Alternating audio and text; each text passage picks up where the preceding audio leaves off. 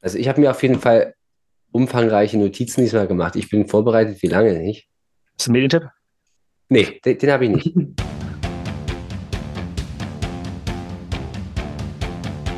Chemie ist wie Fußball, Chemie ist Klassenkampf. Chemie, das ist wie eine Sucht.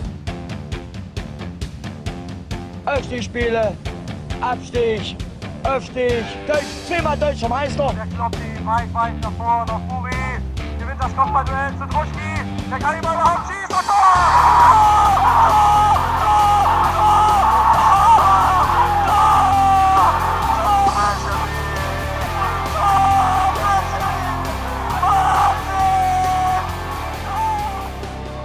Und Am Fuße der Kernberge hat die BSG alles gegeben. Einer guten ersten folgte eine dominante zweite Halbzeit, doch was Zählbares gab es für die Grün-Weißen nicht zu holen im Paradies. Mit 0 zu 2 verliert Chemie beim FTC und lässt die Tabellenrechner an der Saale wieder heiß laufen. Das kann uns Leutscher nicht erschüttern. Daher sind wir wieder hier im chemischen Element Nummer 89. Moin Nils. Wunderschönen guten Abend. Hey Bastian. Hallo und einen wunderschönen guten Morgen. Mein Name ist Jonas und ich wünsche einen wunderschönen guten Tag. Wir schauen über einen ereignisreichen 25. Spieltag in der Regionalliga, haben ein paar News, Feedback von euch, doch einsteigen möchte ich mit Werbung für eine Veranstaltung. Reusner? Oder? Nee. Äh, nee, äh, unbezahlt, unbezahlt. Ach so. Denn am Donnerstag, also wenn ihr die Folge hört, morgen wahrscheinlich oder ja, am, am äh, was ist das Datum? 23.03. müsste das sein, äh, ist um 19 Uhr in der Leipziger Innenstadt im Hansa-Haus, ja, also in der Grimmerschen Straße, äh, die Veranstaltungseröffnung der Ausstellung zur, zum Projekt im Schatten des Fünfecks. Also zwei Jahre Projekt werden vorgestellt. Es gibt äh, viel zu lesen, es gibt viel zu sehen, es gibt auch was zu hören. Es gibt Ausstellungsobjekte aus 50, 60 Jahren bald, ähm, Chemiegeschichte von Frauen und Mädchenfans, Funktionärinnen, Spielerinnen und so weiter und so fort. Es werden auch Zeitzeuginnen am Ausstellungstag da sein. Das Team der Frauen kommt auch vorbei, habe ich gehört. Ähm, es gibt noch was zu trinken und ja, wird sehr spannend. Die Ausstellung läuft dann noch bis zum 29.05., vier Tage die Woche. Wird verlinkt. Kommt bitte, bitte vorbei. Ähm, denn wird geil. Und äh, da ist sehr, sehr viel Herzblut reingeflossen und es ist auch sehr, sehr lesens und wert, würde ich jetzt sagen, obwohl ich beteiligt bin, ganz neutral. Vielleicht können wir nächste Woche noch drüber quatschen, wenn Nils dann alles gesehen hat, wenn er da war am Donnerstag. Ne? Wir geben auch Autogramme. Genau. Genau, das ist der kleine Werbeblock vorne weg. Äh, weiter machen wir mit den News und da gab es eine Sache, die wir letzte Woche knapp verpasst haben. Denn ich glaube, am Montag wurde es bekannt gegeben, wir haben ja Sonntag aufgenommen. Ähm, Timo Mauer und Dennis Jepel haben ihre Verträge verlängert. Nils, gib mal die Hardfacts. Ja, einen Tag nach dem wunderschönen Chemnitzer Heimsieg, wo auch beide getroffen haben, glaube ich. Ist schon wieder so lange her, ich weiß gar nicht mehr. Timo hat auf jeden Fall zweimal getroffen. Ich weiß nicht, wer das erste Tor gemacht hat. Melder. Ähm, Melder. Meder, genau, stimmt, nicht Jebel. Der hat sich noch aufgeregt, dass Jebel nicht den Elfmeter geschossen hat. Also sonst hätte er natürlich nicht getroffen. Aber einen Tag später haben beide verlängert. Ähm, beide erstmal um ein weiteres Jahr. Ich glaube auch beide jeweils mit, ein, mit einer Option auf dann noch ein weiteres Jahr. Das ist ja bei der BSG Chemie meistens um die Einsätze geklammert. Kann man eigentlich von ausgehen, wenn beide fit bleiben, dann wird die Option auch greifen.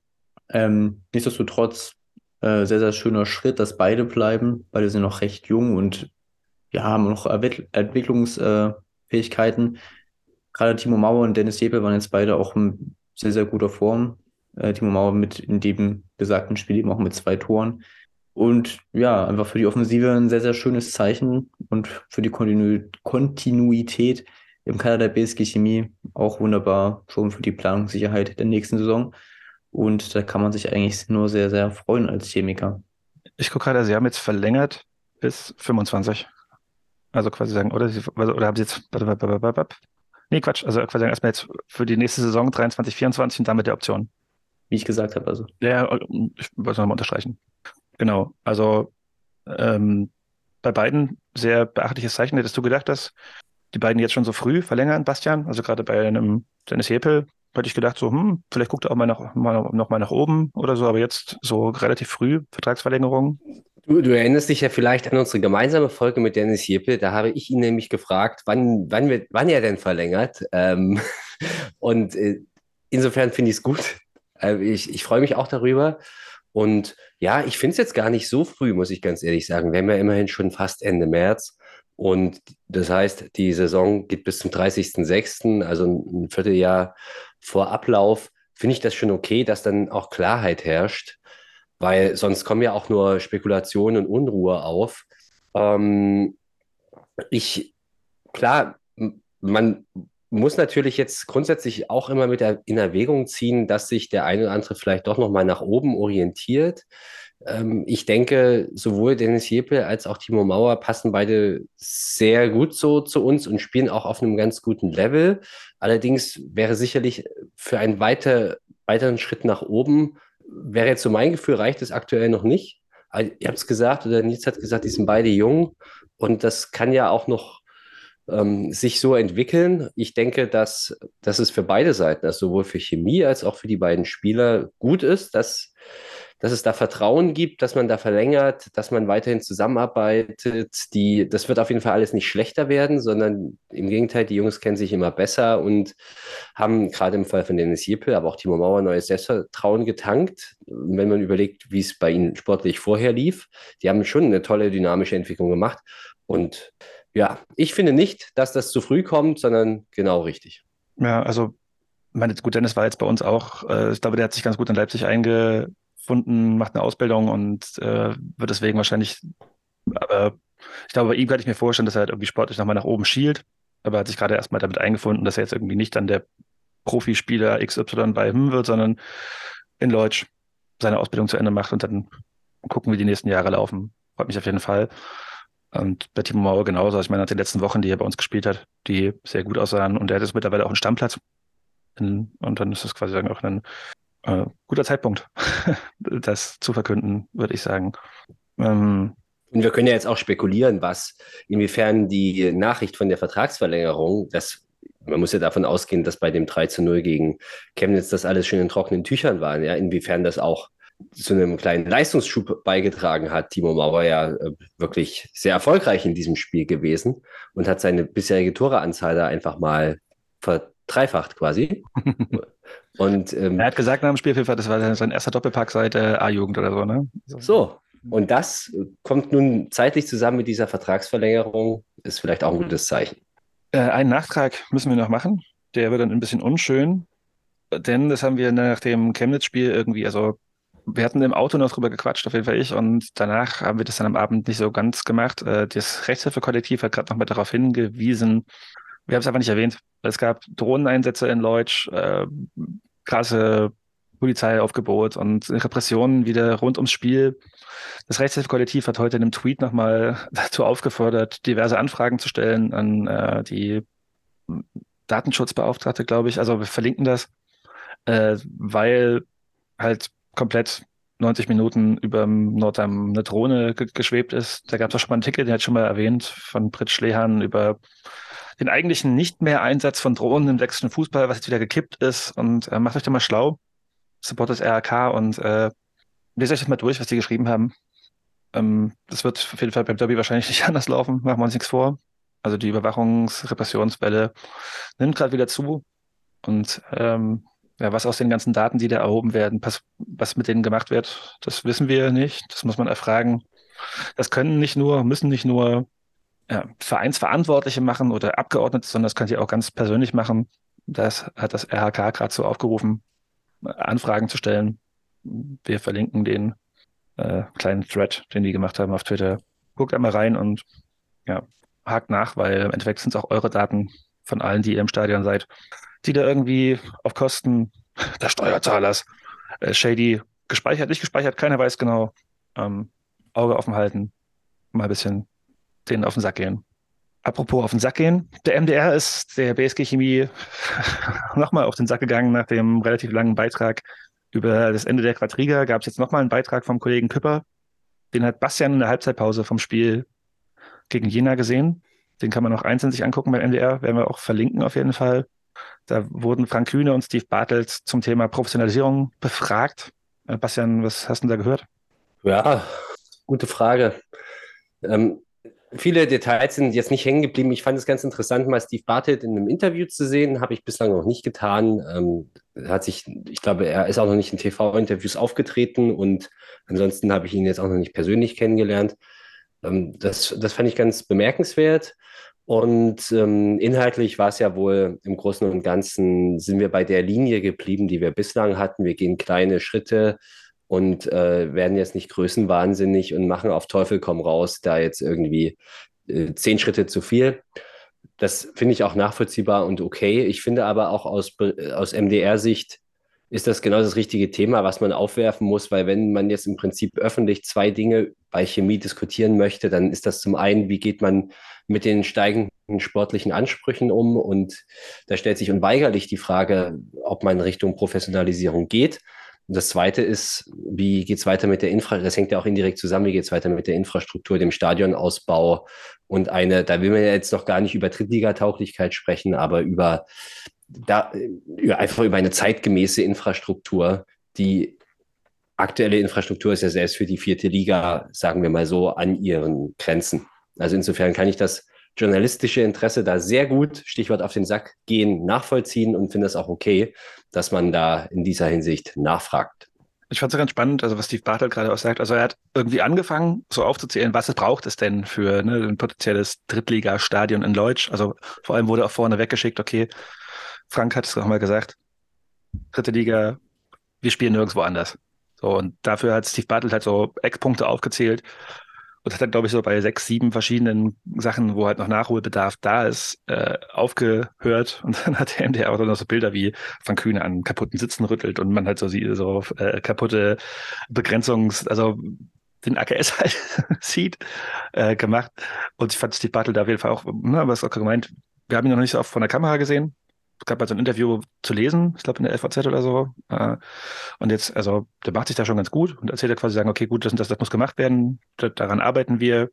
Und er hält sich da auch, glaube ich, bedeckt im Hintergrund, was ja auch irgendwie sozusagen sein Job ist. Er ist jetzt nicht so in der Position irgendwie gewählt und irgendwas, sondern er ist ähm, Geschäftsführer und soll sich primär um den Ausbau des AKS kümmern. Das macht er und hat die Punkte angezählt, also aufgezählt, die gemacht werden müssen. Das sind eine Menge und daran soll gearbeitet werden.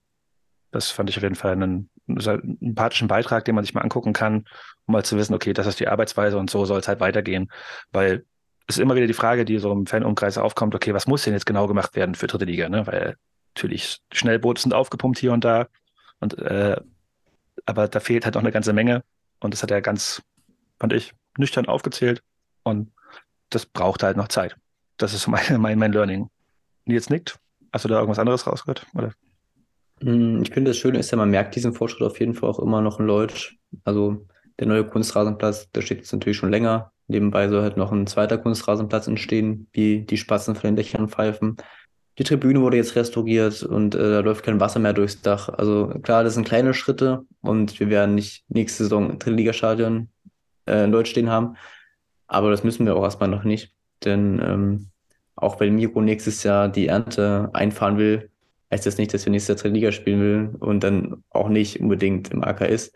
Also, das habe ich jetzt blöd formuliert, aber wir werden nächstes Jahr wahrscheinlich nicht Liga spielen. wir werden nicht ins Zentralstadion ziehen, das, das wollte ich damit ungefähr ausdrücken. Wir bleiben halt in Deutsch, was halt auch, wie schon im DFB-Pokal halt das, das Wichtigste ist. Und ähm, ja, also ist es sehr schön, dass man das eben als Fan auch merkt, dass da wirklich etwas passiert in Deutsch auch mit den Mitgliedsbeiträgen und sieht, die man halt investiert und sieht, dass eben nicht nur sinnlos Spieler gekauft werden man trotzdem noch nach drei Jahren in der Insolvenz hängt, Erfurt. Und dementsprechend, ähm, ja, bin ich für die Zukunft positiv gestimmt. Ja, also wird es nach und nach peu à peu immer mehr aufgezeigt. Das ist noch ein langer Weg. Äh, und bei allem sportlichen Juhei sollten wir wieder auf dem Boden bleiben. Und das finde ich gut, dass die sportliche Leitung und auch die, äh, der Vorstand, Aufsichtsrat, Geschäftsführung alle auf die Bremse treten und da mal sagen, okay, gut. Hm.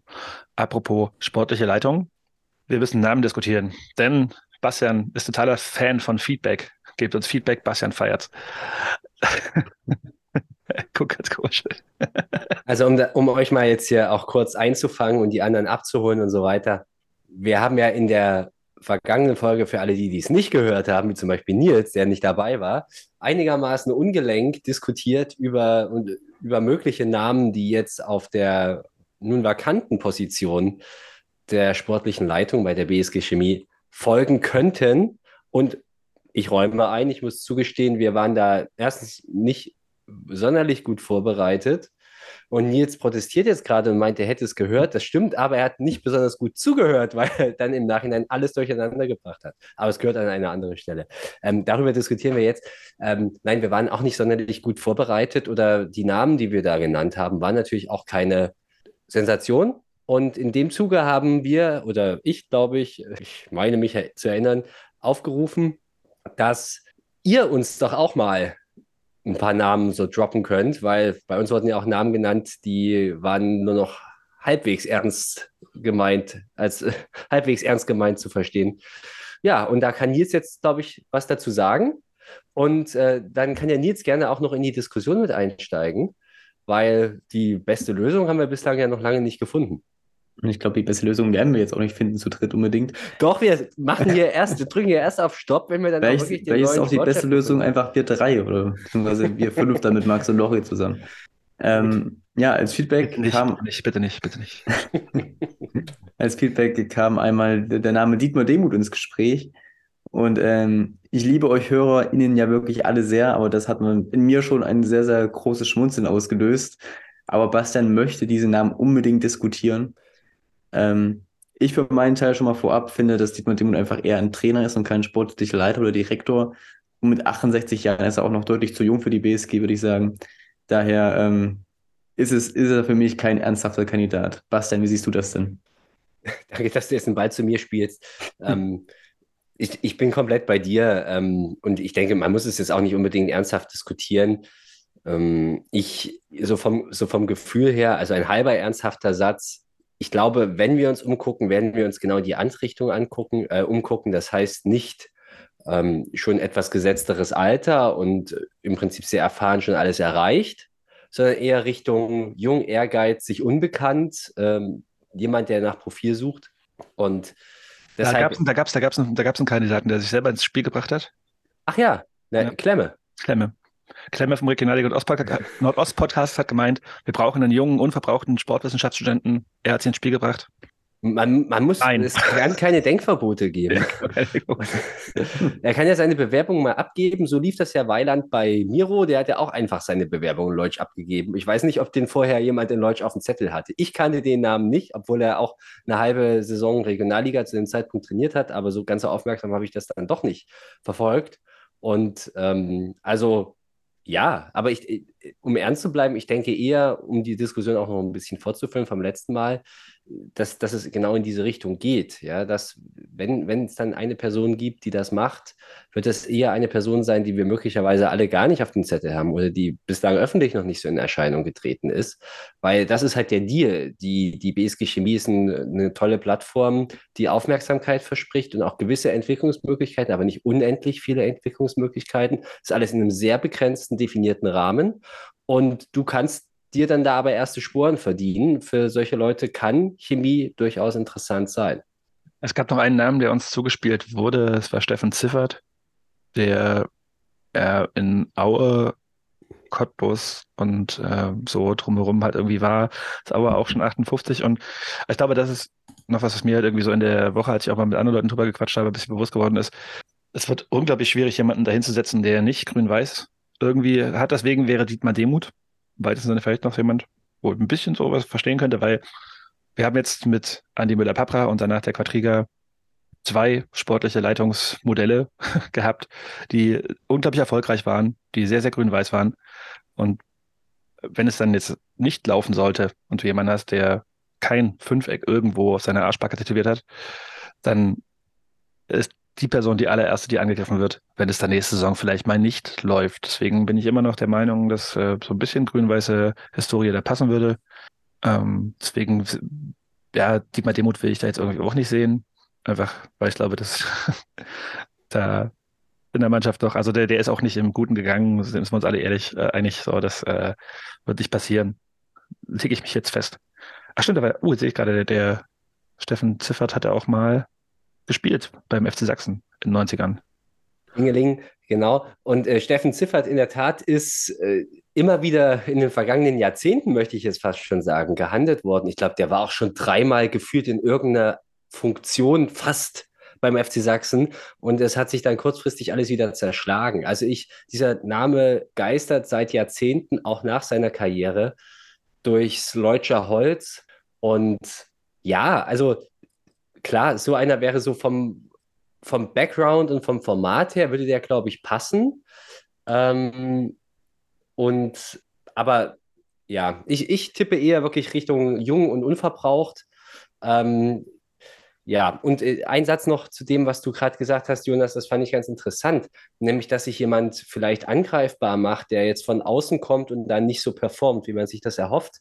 Ja, es kommt, glaube ich, total drauf an, was du für Ansprüche dann definierst, ähm, weil egal wer jetzt kommt, dieser Mensch wird keine Profifußballmannschaft zusammenstellen, sondern der wird den Mangel verwalten, um das jetzt mal etwas gemein zu formulieren. Also mit den bescheidenen Mitteln, die man hat, soll dann eine Mannschaft zusammengestellt haben, die steht ja auch im Grundsatz. Du musst ja eigentlich nur drei, vier neue Leute holen. Und machen wir uns nichts vor, der Kader für die nächste Saison, der wird jetzt wahrscheinlich gerade in diesen Wochen festgezurrt. Also der wird bis zum 30.06., wenn die Quadriga aufhört, auch stehen. Also genau. Der, und das heißt, jemand, der jetzt neu kommt, also gut, auch, auch das ist jetzt Spekulation. Es kann ja durchaus sein, dass man schon in recht äh, in einigen Gesprächen ist, wer auch immer im Verein, mit einer bestimmten Person und die hat ihr Netzwerk und dann kann, kann es vielleicht doch noch sein, dass diese Person ein, zwei Spieler mitbringt, kurzfristig. Ist ja alles denkbar. Aber ich denke schon, dass es grundsätzlich so sein wird, dass die Quadriga die Mannschaft für die nächste Saison zusammenstellt und dass man dann eher jemanden hat, der eine langfristige Aufgabe hat, was aufzubauen. Das geht ja auch nicht von heute auf morgen. Also hier geht es nicht darum, einen Aufstiegskader zu formen, durch, sondern hier geht es eigentlich darum, die nachhaltige Arbeit fortzusetzen. Deshalb hätte ich jetzt gedacht, jemand, der von außerhalb kommt und du, du überfrachtest den jetzt nicht mit Ansprüchen, kann ja durchaus eigentlich auch in Ruhe arbeiten. In Klammern, es sei denn, was passiert, wenn man dann vielleicht wirklich mal einen richtig miesen Start hat und dann unten drin steht und auf einmal gegen den Abstieg spielt. Und man sieht ja in der aktuellen Saison, dass es nicht einfach ist, wenn du einmal da unten drin stehst, selbst wenn du eine gute Mannschaft hast wie Luckenweide oder vielleicht auch Mäusewitz, da musst du erstmal da unten rauskommen. Ja. Na, und am Ende, also ist es ja nicht so, dass die Person da halt einfach quasi sagen, so direkt ins leere Becken geworfen wird, sondern auch im Endeffekt, also ich meine, Uwe Thomas wird immer noch ansprechbar sein. Miro bleibt Trainer, Christian bleibt Co-Trainer und Dani ist auch weiterhin noch da und, und, und, und, und. Also, ja. We'll see. Ähm, auf jeden Fall haben wir uns gefreut, dass ihr ein paar Namen in die Runde geschmissen habt und wir weiterhin darüber reden können.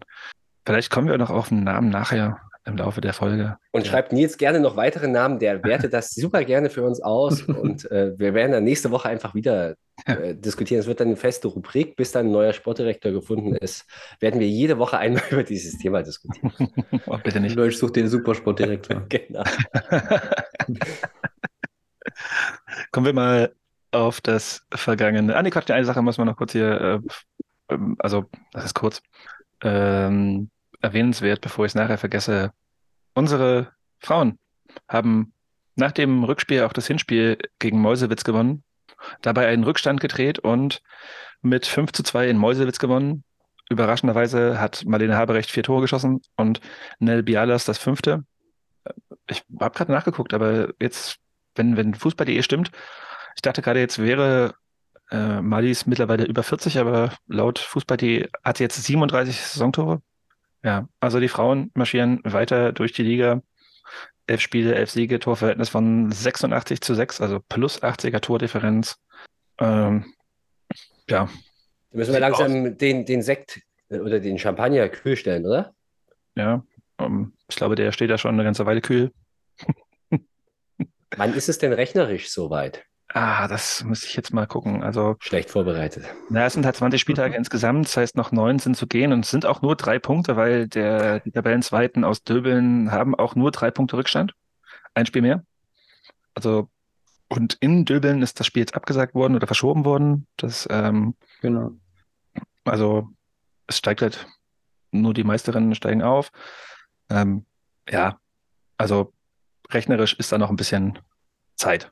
Die Tabelle ist auch vollkommen verschoben. Also der SV Merkwitz auf Platz 4 zum Beispiel hat acht Spiele und die BSG 11, Döben 12.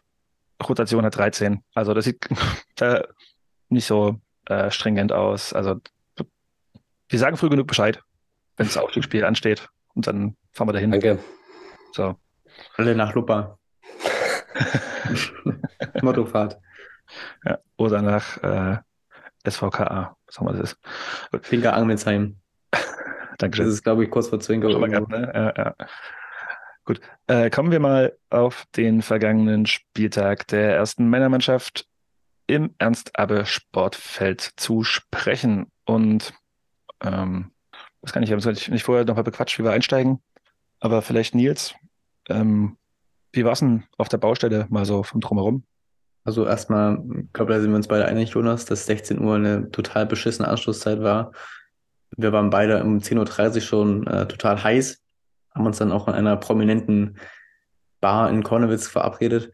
Ähm, ich finde, die Baustelle sieht genauso aus wie vor ungefähr einem Jahr. Also, Gefühl hat sich da wenig getan, auch wenn jetzt die, die Südseite steht. Aber es geht gefühlt schon sehr schleppend voran. Ähm, aber ich glaube, durch die Inflation und durch Corona, etc. sind auch unvorhergesehene Kosten und anderes äh, zusammengekommen. Ähm, fürs Drumherum nochmal, äh, ich fand den Gästeblock total unsäglich, ultra steil, äh, total eng. Äh, es, es war einfach wirklich nur furchtbar, Stein ist doch eigentlich geil, oder? je nachdem. Nee, es war wirklich nicht schön. Also, es es ist nur provisorisch, klar, aber also, es ist total, also, gerade die, die älteren Semester, die dann vielleicht auch mal das ein oder andere Bier zu viel getrunken haben, die da runtergewankt sind und schon Leute unten mit den Händen nach unten auffangen standen, das war schon recht abenteuerlich. Ich habe gerade Kopfkino, sehr schön. Ich kann mir das gut vorstellen.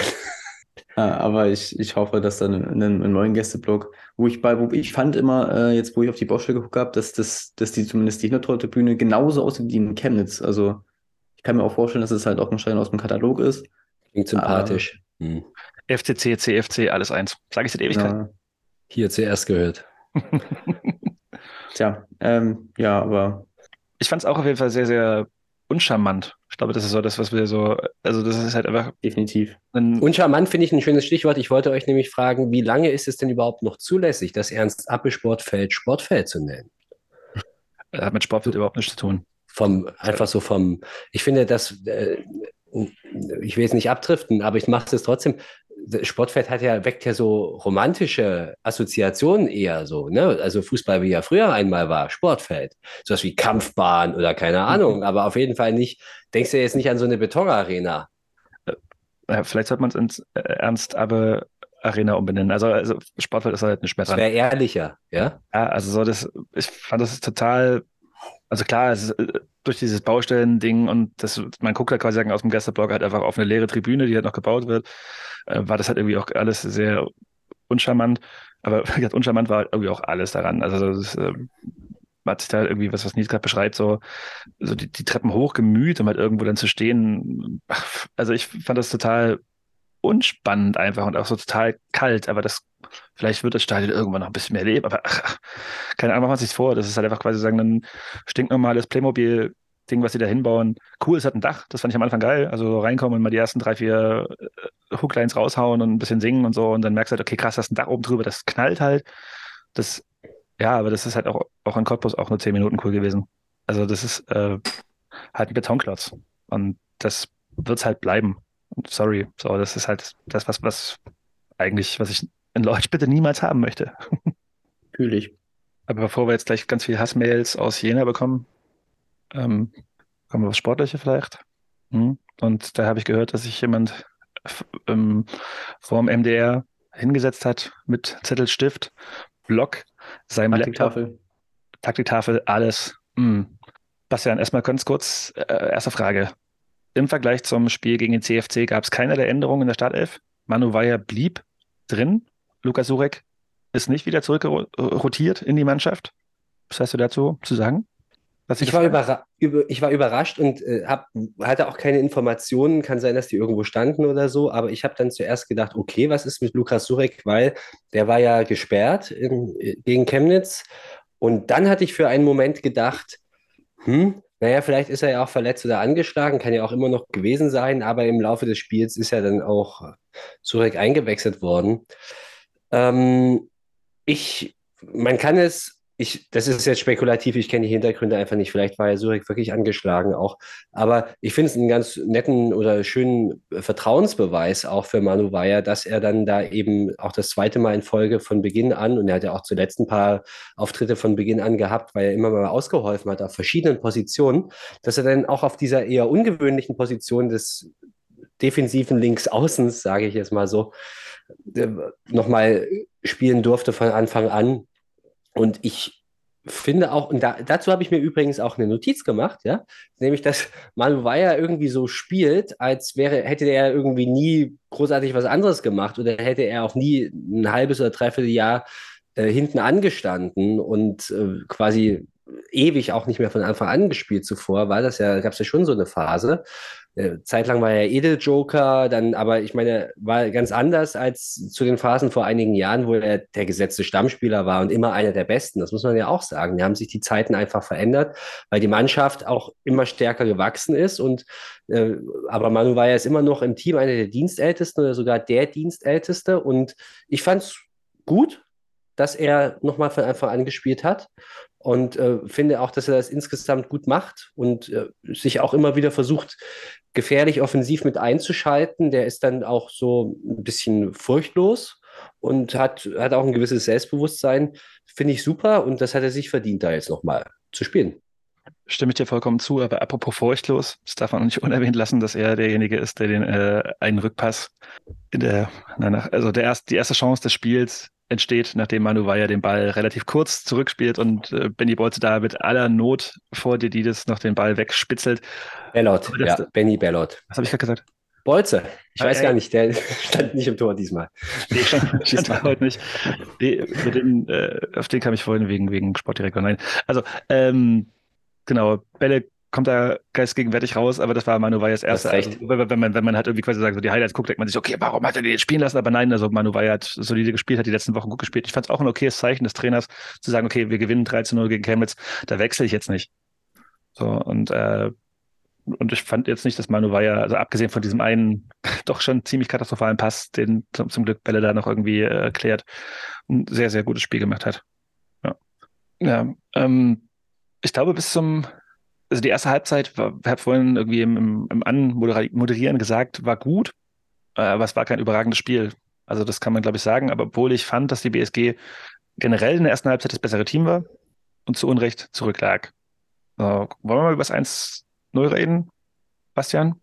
Und mal kurz. Ich finde es zumindest interessant. Ähm, ich würde jetzt bei allem, was du gesagt hast, auch widersprechen wollen, aber wir haben hier, glaube ich, wieder mal dieses ja, diese unterschiedliche Wahrnehmung, Stadion versus TV-Bildschirm, jede Wette, ähm, und ich will es auch gar nicht so weit ausführen.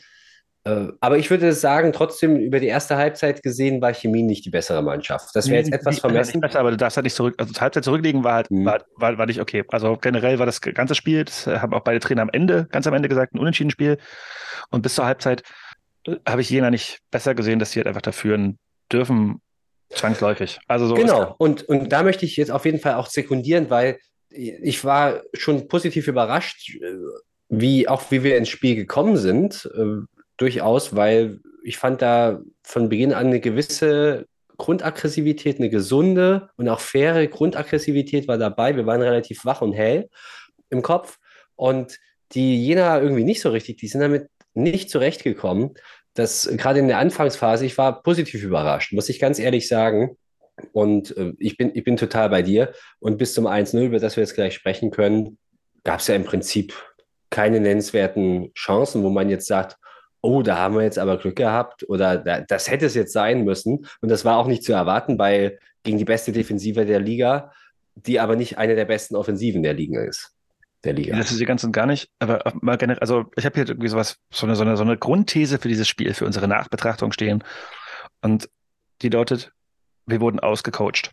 Denn Jena hat das, was sie können, richtig gut gemacht. Die haben richtig gut verteidigt, haben tief gestanden, haben uns kommen lassen und haben dann über ihren Unterschiedsspieler, Maxi Kraus, das Spiel aufgemacht. Wir haben es nicht geschafft, Chancen zu kreieren. Oh, surprise, surprise. Und trotzdem hatte ich die ganze Zeit das Gefühl, wir sind halt irgendwie griffiger, wir sind mehr am Ball, wir haben halt irgendwie so das Heft des Handelns in der Hand, aber haben es halt niemals geschafft, dieses Heft im gegnerischen Tor unterzubringen. Oder Nils? Gerade mit Fokus auf erste Halbzeit?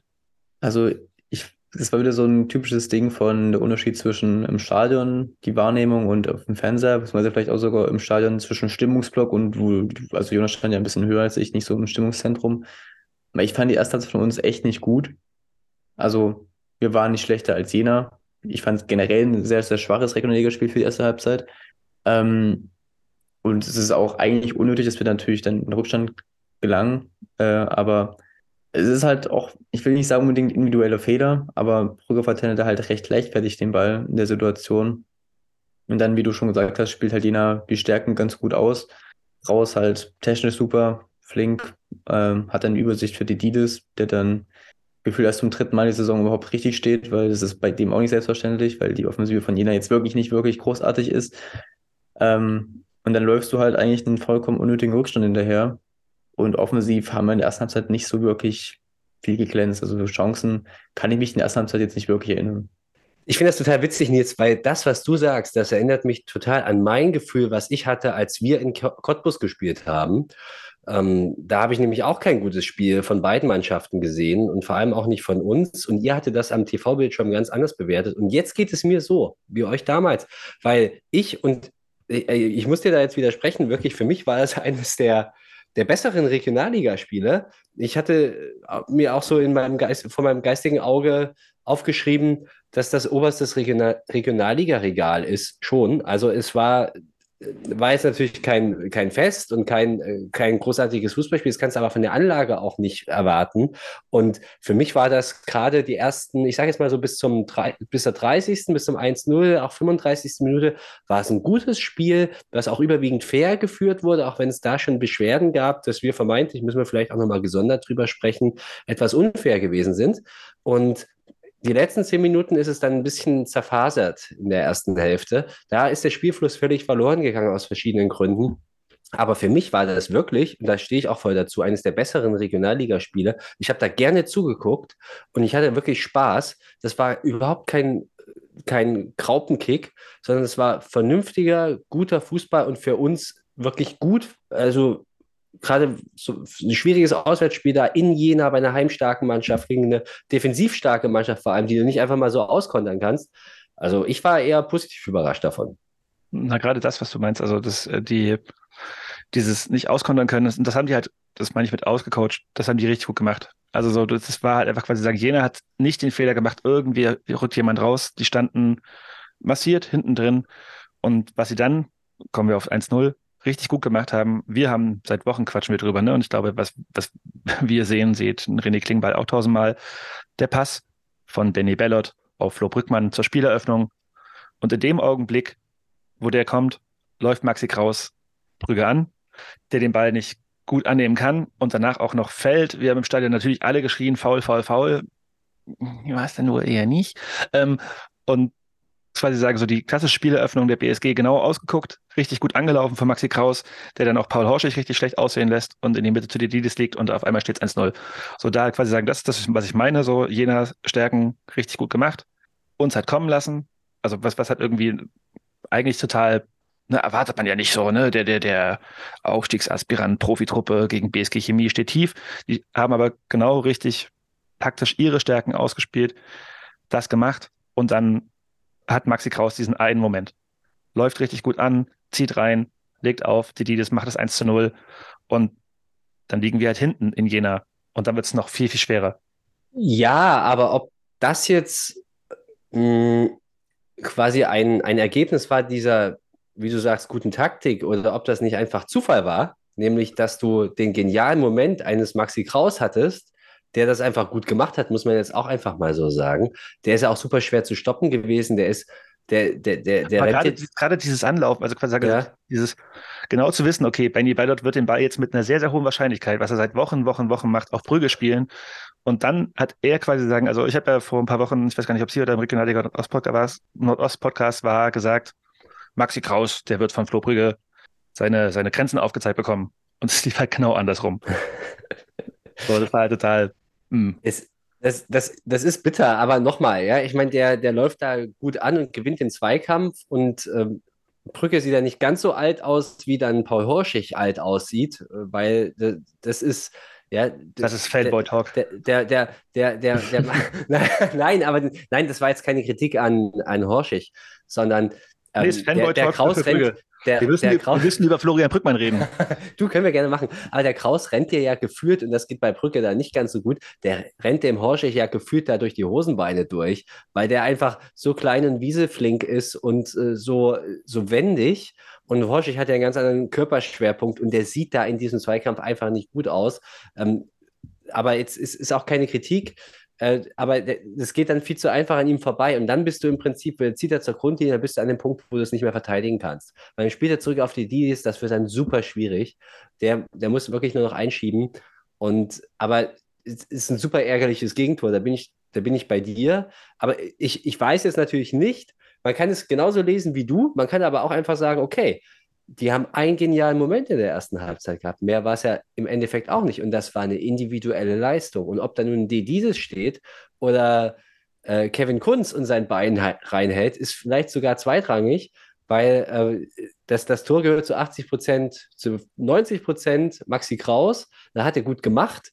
Und das ist ärgerlich und wir sehen da defensiv nicht gut aus, aber du kannst ja nicht über 90 Minuten fehlerfrei spielen ähm, für mich eine individuelle Leistung, wie auch in den letzten Wochen schon oft für Jena, wo er Spiele teilweise allein oder mitentschieden hat. Das Krasse ist ja auch, dass Philipp Wendt einen halben Schritt zu spät kommt, den Schuss dann auch fast noch blockt.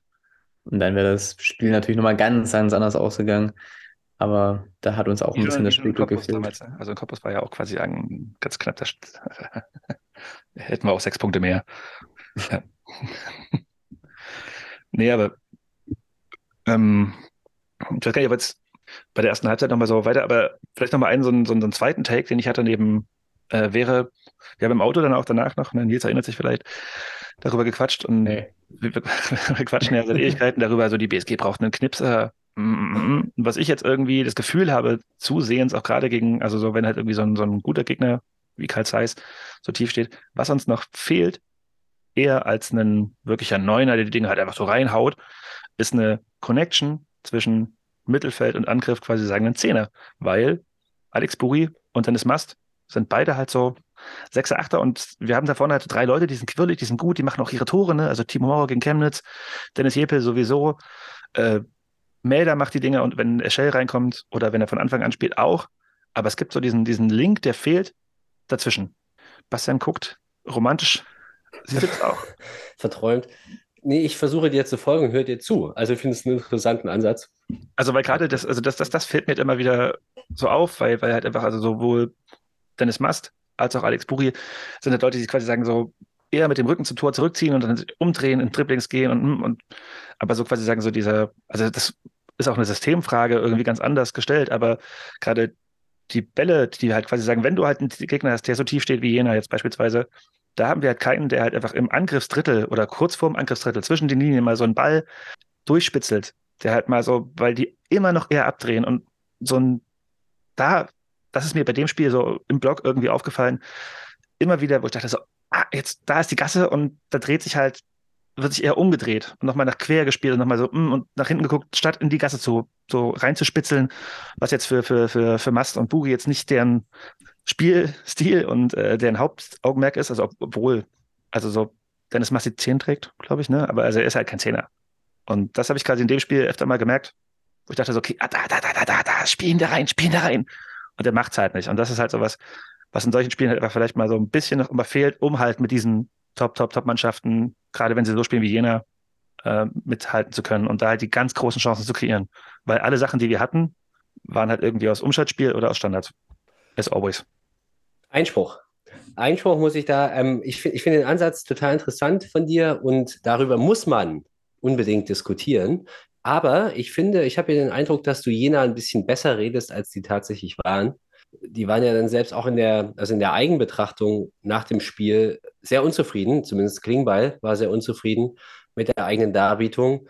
Und man könnte es jetzt natürlich so lesen, dass Jena das taktisch ganz gewieft gemacht hat und uns spielen las hat lassen in der zweiten Hälfte und so weiter und abgewartet und dann im richtigen Moment zugeschlagen. Aber ich glaube, es war überhaupt nicht so, weil der uns allen wohlbekannte und vertraute und auch Sympathisant Lutz Lindemann hat das schon in diesem, man, man sollte übrigens, äh, kleine Empfehlung, es reicht auch gar, also wenn man das Spiel nicht gesehen hat, muss man es nicht nochmal bei MT, MDR angucken, aber man sollte sich den Kommentar einfach nur anhören, also so als Hörspiel, weil das ist sehr unterhaltsam, weil Lutz Lindemann den einen oder anderen Take rausgehauen hat, der, damit wäre er hier auch sendefähig und ich glaube, der arbeitet auch an seiner Podcast-Karriere. Hat er ja auch schon, er war ja schon mal hier. Also er war schon mal hier und das ist auf jeden Fall noch ausbaubar. Und ich glaube, er entwickelt auch immer mehr Sympathien für Chemie. Das ist jetzt so mein Eindruck. Aber der hat an einer Stelle nämlich genau darüber gesprochen und ich teile das auch. Er hat gesagt, äh, wo er nämlich gefragt wurde, ja, ist das jetzt so, ist das jetzt so klug von Jena? Also im Sinne von, ist das jetzt das, das Zeichen für eine echte Spitzenmannschaft, die wartet jetzt so lange ab und lässt Chemie kommen und so weiter. Und Lindemann hat den angeguckt, hat den Kopf geschüttelt, hat gesagt, du, die können einfach nicht besser. Wenn, das, Jena ist jetzt nicht mit Absicht so schlecht, sondern Chemie ist einfach verdammt stark und Jena ist schlecht. Und so habe ich das nämlich auch gesehen. Ähm, Jena stand in der zweiten Hälfte sehr oft davor, das Gegentor zu fressen. Und Jetzt komme ich auch zum Schluss, dieses, weil, weil ich jetzt hier so eine lang, weite Runde gedreht habe. Aber ich fand nämlich, dass wir sehr, sehr, sehr viele gute, klare Chancen hatten. Wir haben in dieser Saison auswärts Spiele gewonnen mit viel weniger Chancen. Ostsport zählt bei uns fünf Torschüsse und alle, die aufs Tor gingen, waren relativ gefährlich für unsere Verhältnisse, muss man jetzt auch sagen. Wir haben noch nie sonderlich viele Chancen kreiert und hier haben wir richtig viele gute Abschlüsse gehabt und in anderen Spielen sind daraus zwei, drei Tore gefallen, aus diesen Situationen. Das muss man auch sagen. Es hat eigentlich nicht gefehlt und wir haben alles gehabt, wir haben Standards gehabt, wir haben herausgespielte Chancen gehabt. Deshalb würde ich an der Stelle so ein bisschen widersprechen. Ich finde aber diesen Gedanken, den du hast, Jonas, sehr interessant, weil ähm, den, den, da, da, mag ja was dran sein, ja, aber ich, ich meine, dass für unsere Verhältnisse das wirklich ein gutes Auswärtsspiel war, wir viele Chancen hatten und Jena in der zweiten Halbzeit eben nicht gut gespielt hat, sondern viel zu viel zugelassen hat. Und wenn da einer reingeht und es gab genug Gelegenheiten, dann läuft dieses Spiel nochmal ganz anders. Und ich würde auch gerne Nils Meinung dazu hören. Ähm, vielleicht sagt er nochmal was ganz anderes. Wenn wir jetzt schon mal Torschüssen sind, muss ich dann noch ein bisschen vorgreifen. Ähm, ich fand, wir haben Kunst ein bisschen berühmt geschossen. Also klar, wir hatten wirklich auch klare Abschlüsse, aber wir haben da meiner Meinung nach zu wenig draus gemacht. Beispielsweise diese Volleyabnahme von Brückmann, wenn er den total gut trifft, den, den flickt der das, halt auch im Winkel. Aber das, das, das ist jetzt gemein, ja. Es gab vier Nein. andere Abschlüsse. Ja, das ist jetzt Brückmann Fanboy, ja. Ähm, ich habe sein Trikot im Schlafzimmer hängen, ja, ich darf das sagen. Die, aber er schießt halt Kunst an, so. Das ist ja, halt. Bu macht das auch mal kurz. Genau, ja. glaube ich, ja. Bu hat sogar eine Doppelchance. Ne? Meiner Meinung nach muss er halt einen davon irgendwie reinmachen. So. Und Eschels Kochball war auch gefährlich und den, den hält Kunz wirklich gut, weil der ist nicht einfach zu halten. Den hat Kunz im Derby nicht gehalten. Das gleicht sich halt auch alles aus in der Saison, würde man so schön sagen. Ich fand einfach, wir haben wirklich sehr gute und klare Chancen gehabt, auf jeden Fall, aber haben da zu wenig draus gemacht, würde ich sagen. Und dann, ja, hast du halt auch Kammer auswärts kein Tor. Also Bastian hat schon auf jeden Fall recht. Also das Ding ist, also ja, Jena war nicht besser und Jena ist ja auch echt nicht gut. das, das, das, also das, das darf man nicht vergessen. Also die haben halt einfach in den letzten Wochen, also die, die ganze Saison tragen die sich durch eine sehr, sehr starke Defensivleistung, durch einen ganz okayen Torhüter ähm, und durch Maxi Kraus. Und dann, also was die vorne abseits, also wenn da, da läuft kein Angriff, der nicht über links läuft, irgendwie gefährlich. Das war jetzt auch, keine Ahnung, haben die gegen uns irgendeine Chance kreiert, an der Maxi Kraus nicht irgendwo einen Fuß dran hatte? Ich glaube nicht. Und die machen halt aus ihren Mitteln das Beste. Und äh, das, das ist halt so was, was ich meine. Und das, das ist halt auch allen bekannt. Und das haben sie gut gespielt und sie haben sich auf ihre Stärken berufen, um es mal positiv für die auszulegen. Und damit halt einfach drei Punkte eingefahren. So, das, das kann man mal Hütchen ziehen und wieder aufsetzen und sagen, okay. Aber im Endeffekt sind wir auch, haben wir darauf spielerisch und auch von, von, von äh, also keine Antworten gefunden. Und ich habe halt irgendwie mich lange gefragt, warum brauchen wir gegen diese Kirmestruppe eine Fünferkette? Also, also irgendwann wurde, wurde ja auch umgestellt. Ne? Also wir haben am Ende mit Mauer und Eschel vorne mit, mit, mit zwei Spitzen gespielt, ähm, was ich mir viel früher gewünscht hätte, irgendwie in Anbetracht dessen, was wir da für einen Druck aufgebaut haben, dass wir da vorne noch viel mehr Druck machen und die da ein bisschen, also klar, diese Fünferkette hat unsere Saison bestimmt und die Erfolge der letzten Monate irgendwie äh, ja, ausgemacht. Aber am Ende haben wir unser Schema F gespielt und die ihr Schema F und deren Schema F ist halt einfach besser als unseres, weil die einfach eine scheiß Profitruppe sind. Und das haben die halt einfach quasi uns ganz klar aufgezeigt. Und ich habe mir halt früher schon ein bisschen mehr Innovation gewünscht. Ich finde das interessant. Auch das, ähm, ich habe ich hab zwei Mannschaften einfach auf Augenhöhe gesehen in der zweiten Hälfte, beziehungsweise wir waren klar besser und waren klar dran am, äh, am Ausgleich. Ich habe keinen Unterschied zwischen einer Profitruppe und einer Halbprofitruppe gesehen. Und aber wo ich jetzt so mitgehen würde, ich hätte zum Beispiel einen Manasseh Echel vielleicht ein bisschen früher gebracht. Einfach so, dass, äh, ja, wie wir ja auch gesehen haben, und wir haben ja auch schon analysiert, das war nicht das Spiel, wo wir unsere Schnelligkeit ausspielen konnten vorne und unsere Konterstärke und unsere überfallartige Offensivspielweise, sondern vielleicht auch eher mal einen langen Ball und festmachen und ablegen. Das wäre jetzt eher das Spiel von Manasseh Echel. Er ist jetzt aber gerade hinten dran und das wird auch seine Gründe haben. Und ich, ich habe mich gewundert, dass er dann doch so spät kam, irgendwann in der, ich habe jetzt das nicht vor mir, aber 75. 73. gut. Für meinen Geschmack ein bisschen spät. Und ähm, ja, aber ich will jetzt auch gar nicht, um, um ganz ehrlich zu sein, mir ist das auch ein bisschen zu negativ. Ich bin, war nämlich selten nach diesem, nach einem Spiel von Chemie, nach einem Auswärtsspiel, das wir verloren haben, so gut gestimmt, weil ich habe mir gedacht, okay, wir haben hier alles gegeben und wir haben das verloren. Man kann aber mit der Leistung in Jena verlieren. Ich fand es insgesamt ein richtig gutes Spiel. Zum Beispiel hat auch Alex Burin ein gutes Spiel gemacht. Ähm, der kommt für mich in den jetzt gegen Chemnitz war auch okay und der, der äh, kommt jetzt so besser in die, er hat gerade eine richtig gute Phase, machen wir so rum. Und aber auch viele andere, die man jetzt vielleicht noch nennen könnte. Ähm, das war einfach, es war, ein, und, und klar, Nils hat es vorhin angesprochen, diese Chance von, diese Doppelchance von Buri. Den ersten macht er gut gegen die Laufrichtung, wird halt auf der Linie geklärt. Und beim zweiten wäre es vielleicht jetzt noch Kirsche auf der Sahne gewesen, wenn er da auf Jepel gespielt hätte. Der stand nämlich frei. Wenn du da in dem Moment die Ruhe hast und den Pass spielst, dann ist der Ball drin definitiv. Aber das, äh, das sind dann halt so Kleinigkeiten, die so ein Spiel entscheiden. Aber insgesamt für mich echt ein richtig gutes Spiel. Und wir können das jetzt in Klammern setzen, was in den letzten fünf Minuten passiert ist. Da war das Spiel nämlich einfach gelaufen. Und da ist es dann ganz klar, da sind wir auseinandergeflogen.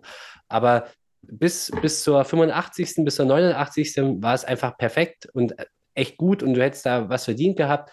Und mit, auf dieser Leistung kannst du absolut aufbauen. Du siehst keinen Unterschied zwischen einer ambitionierten Profitruppe und unserer Truppe.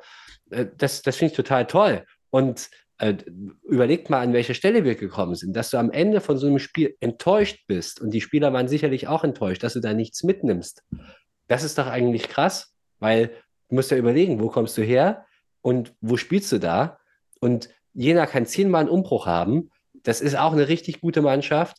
Die, äh, die ist ein absolutes Spitzenteam. Die haben, die haben auch immer noch Optionen auf oben. Und das, ja, also ich, ich hatte ein total gutes Gefühl. Und das ist mir wichtig zu sagen. Ich möchte gerade an dieser Stelle anmerken, dass ich äh, auch ein sehr, sehr gutes Spiel der Mannschaft gesehen habe. Ich habe hier stehen, Gewinner, Doppelpunkt, die Mannschaft. Also ich möchte keinen hervorheben. Das war nämlich ein, also ich habe nach der ersten Halbzeit unglaublich viel geklatscht, nach der zweiten sehr, sehr viel geschrien und auch gesehen, also die waren, also alle Spieler derbe zerstört, also in Anbetracht dieser sehr, sehr guten Leistung, das wissen die auch selber wahrscheinlich. Und ich habe ein total geiles Spiel der BSG gesehen, wollte ihn nur ein bisschen Schärfe reinbringen. Das wird, das wird doch mal, Bastian. Ein bisschen, bisschen, bisschen. Super, Kontrolle. alles gut. Mhm, mhm, mhm. Mach mal. Genau. Und am Ende, ja klar, also es, könnte, wir hätten jetzt auch das Spiel aberzählen können mit, ja, äh, René Klingbeil sagt am Ende, wir hätten einen Punkt verdient und dann sagen wir, okay, hätten wir wirklich aus die Maus. Aber äh, das war ein mega starkes Spiel von beiden Mannschaften. Also generell hast du recht, es war ein gutes Regionalligaspiel und die BSG war dran, immer zu Andrücker, hat die zweite Halbzeit sich total aufgeopfert und dann kommt halt dieses, äh, die 90. Minute, Maxi Kraus hämmert irgendwie den Ball an die, an die Latte, was witzigerweise auch Sport nicht mal gezeigt hat. Ich weiß gar nicht warum. Und dann macht Jan Dahlke äh, das erste Tor seit, keine Ahnung, letztmals, äh, da die jetzt noch Sand, im Sandkasten gespielt oder so, als er ein Tor geschossen hat. Keine Gewalt. ja, also das 2 zu 0 war wirklich dann am Ende total egal, aber bis da, also das war ein richtig gutes Spiel der BSG Chemie. Wir uns nichts vormachen. Aber es, äh, gab halt so auf jeden Fall, wenn man halt so knapp verliert und so unverdient verliert, dann haben wir die Frage, okay, woran, woran hatte ich gelegen? So, ne? Und da habe ich so Ideen zu. Total, nein. Und das, das will ich dir auch überhaupt nicht absprechen. Ich finde das total gut und denkenswerte Ansätze. Und darüber muss man reden. Da kommt halt das System wahrscheinlich auch irgendwann einfach an seine Grenzen, wenn du gegen eine tiefstehende Mannschaft spielst, die zu Hause spielt und tief steht und dann halt eben diesen Lucky Punch hat und das 1 zu 0 macht, dann hast du es super schwierig, weil dann kommst du ja gar nicht mehr, kannst du gar nicht mehr dein eigenes Spiel aufziehen. Und ähm, klar, und aber das, also das, was du sagst, das, das, das trifft eben auch zu. Ähm, wir, wir müssen, müssen schauen, dass wir da irgendwie im, im, im letzten Drittel noch ein bisschen gefährlicher werden. Und ähm, aber das ist, glaube ich, alles nicht so einfach mit den Möglichkeiten, die die BSG Chemie hat, muss man ganz ehrlich sagen. Absolut, absolut. Äh, eine Sache möchte ich auf jeden Fall nicht vergessen, ähm, denn gute Besserung, Burim Halidi, das haben wir noch nicht erwähnt. Also, Bastian, du hast vorhin so erwähnt, das waren dann doch schon teilweise ruppiges Spiel, zumindest blieben etliche Leute immer zu liegen. Da Und da, da, müssen wir, glaube ich, schon nochmal gesondert drüber reden. Ja, ja aber sag bitte erstmal, erst Burim. Ja. Burim Halili ist mit, mit äh, seinem Torwart, glaube ich, zusammengerauscht und musste dann vom Platz und auch ins Krankenhaus, weil irgendwie ich glaube, er hat Knie auf den Brustkorb bekommen und äh, musste dann auch über Nacht. Irgendwas mit Trippe oder so, ne? Ja, und also musste zur Beobachtung da bleiben. Ich glaube, mhm. dass er mittlerweile wieder raus ist aus dem Krankenhaus, aber äh, einem ehemaligen Deutscher alles Gute, Burim. So, und jetzt. Na, habt ihr das Spiel dann im Stadion als sonderlich unfair zum Beispiel wahrgenommen?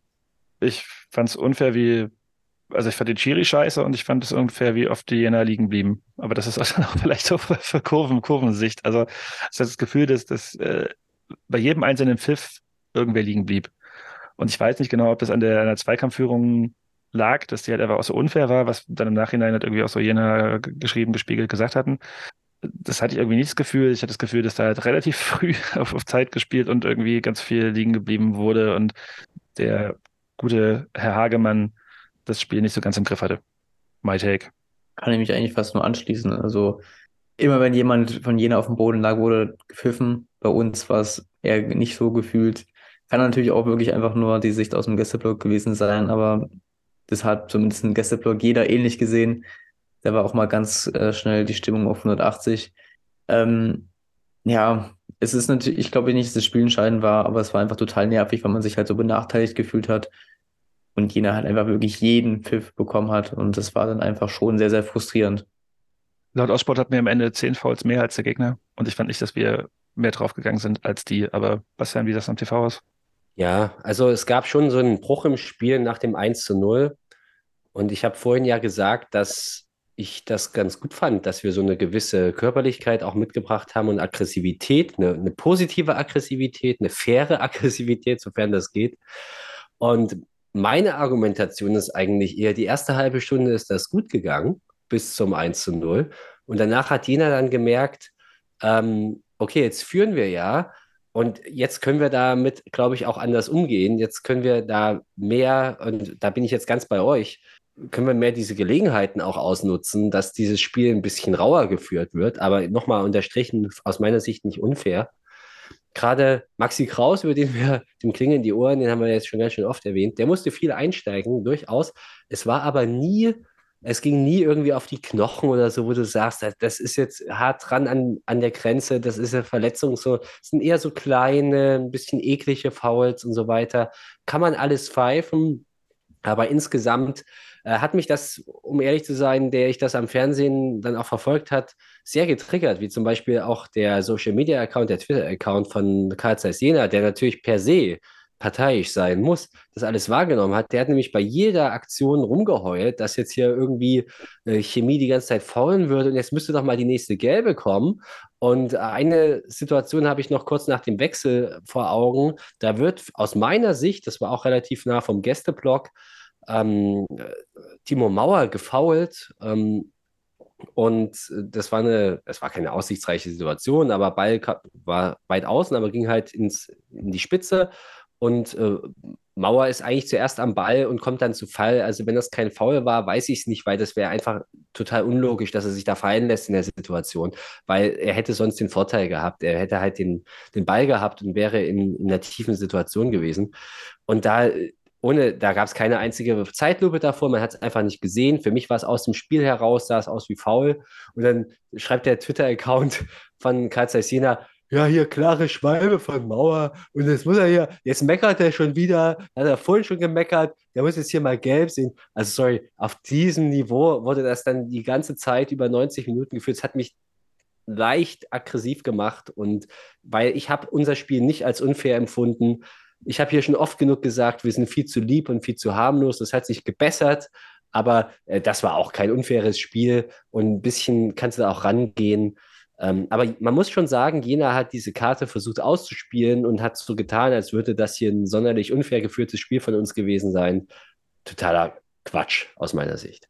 Ja, also ich habe auch das Gefühl gehabt, dass irgendwie, also es blieben halt sehr, sehr häufig Leute einfach irgendwie liegen, wo ich dachte so, why? Und dann rannte der Mannschaftsbetreuer auch irgendwie jedes Mal aufs Spielfeld und äh, hat er so kurz bisschen Wasser draufgekippt, dann ging es halt irgendwie alles wieder. War, die, zweite Halbzeit, die, zweite Halbzeit, war halt irgendwie der, der Beziehung halt einfach auch echt nicht schön anzusehen. Und da hier vielleicht, Entschuldigung, da noch ein Bon mot von Lutz Lindemann, unserem mhm. Freund, der dann zu Maxi Kraus gesagt hat, ja, er sollte jetzt auch nicht zu lange liegen bleiben. Ja, jetzt ist ja auch die Gefahr, dass man sich erkältet, sehr groß. das fand ich sehr witzig, weil ähm, das hat das ganz gut Klassik, Klassik, ja.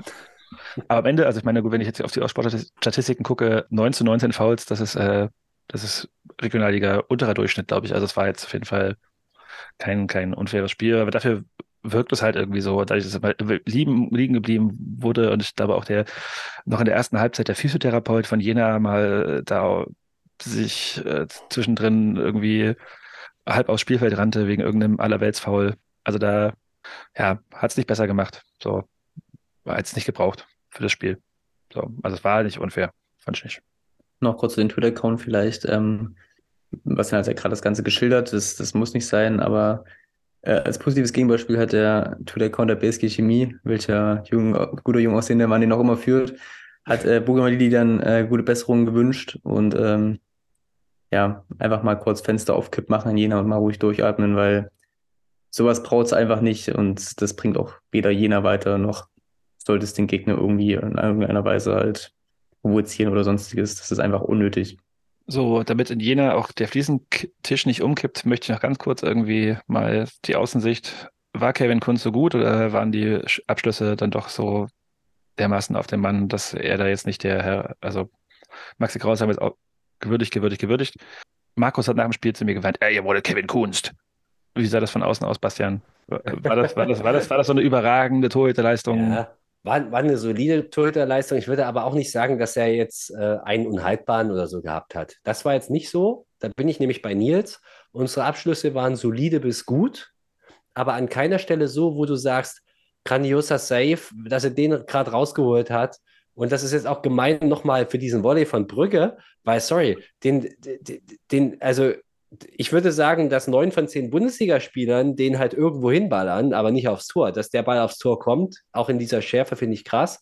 Kunz reißt die Hände hoch, vielleicht dankbar, ja, aber wahrscheinlich hätte diesen Ball auch neun von zehn Regionalliga-Torhütern auch gehalten, würde ich jetzt einfach mal so sagen. Das, vielleicht das, stehen aber sieben von zehn nicht da.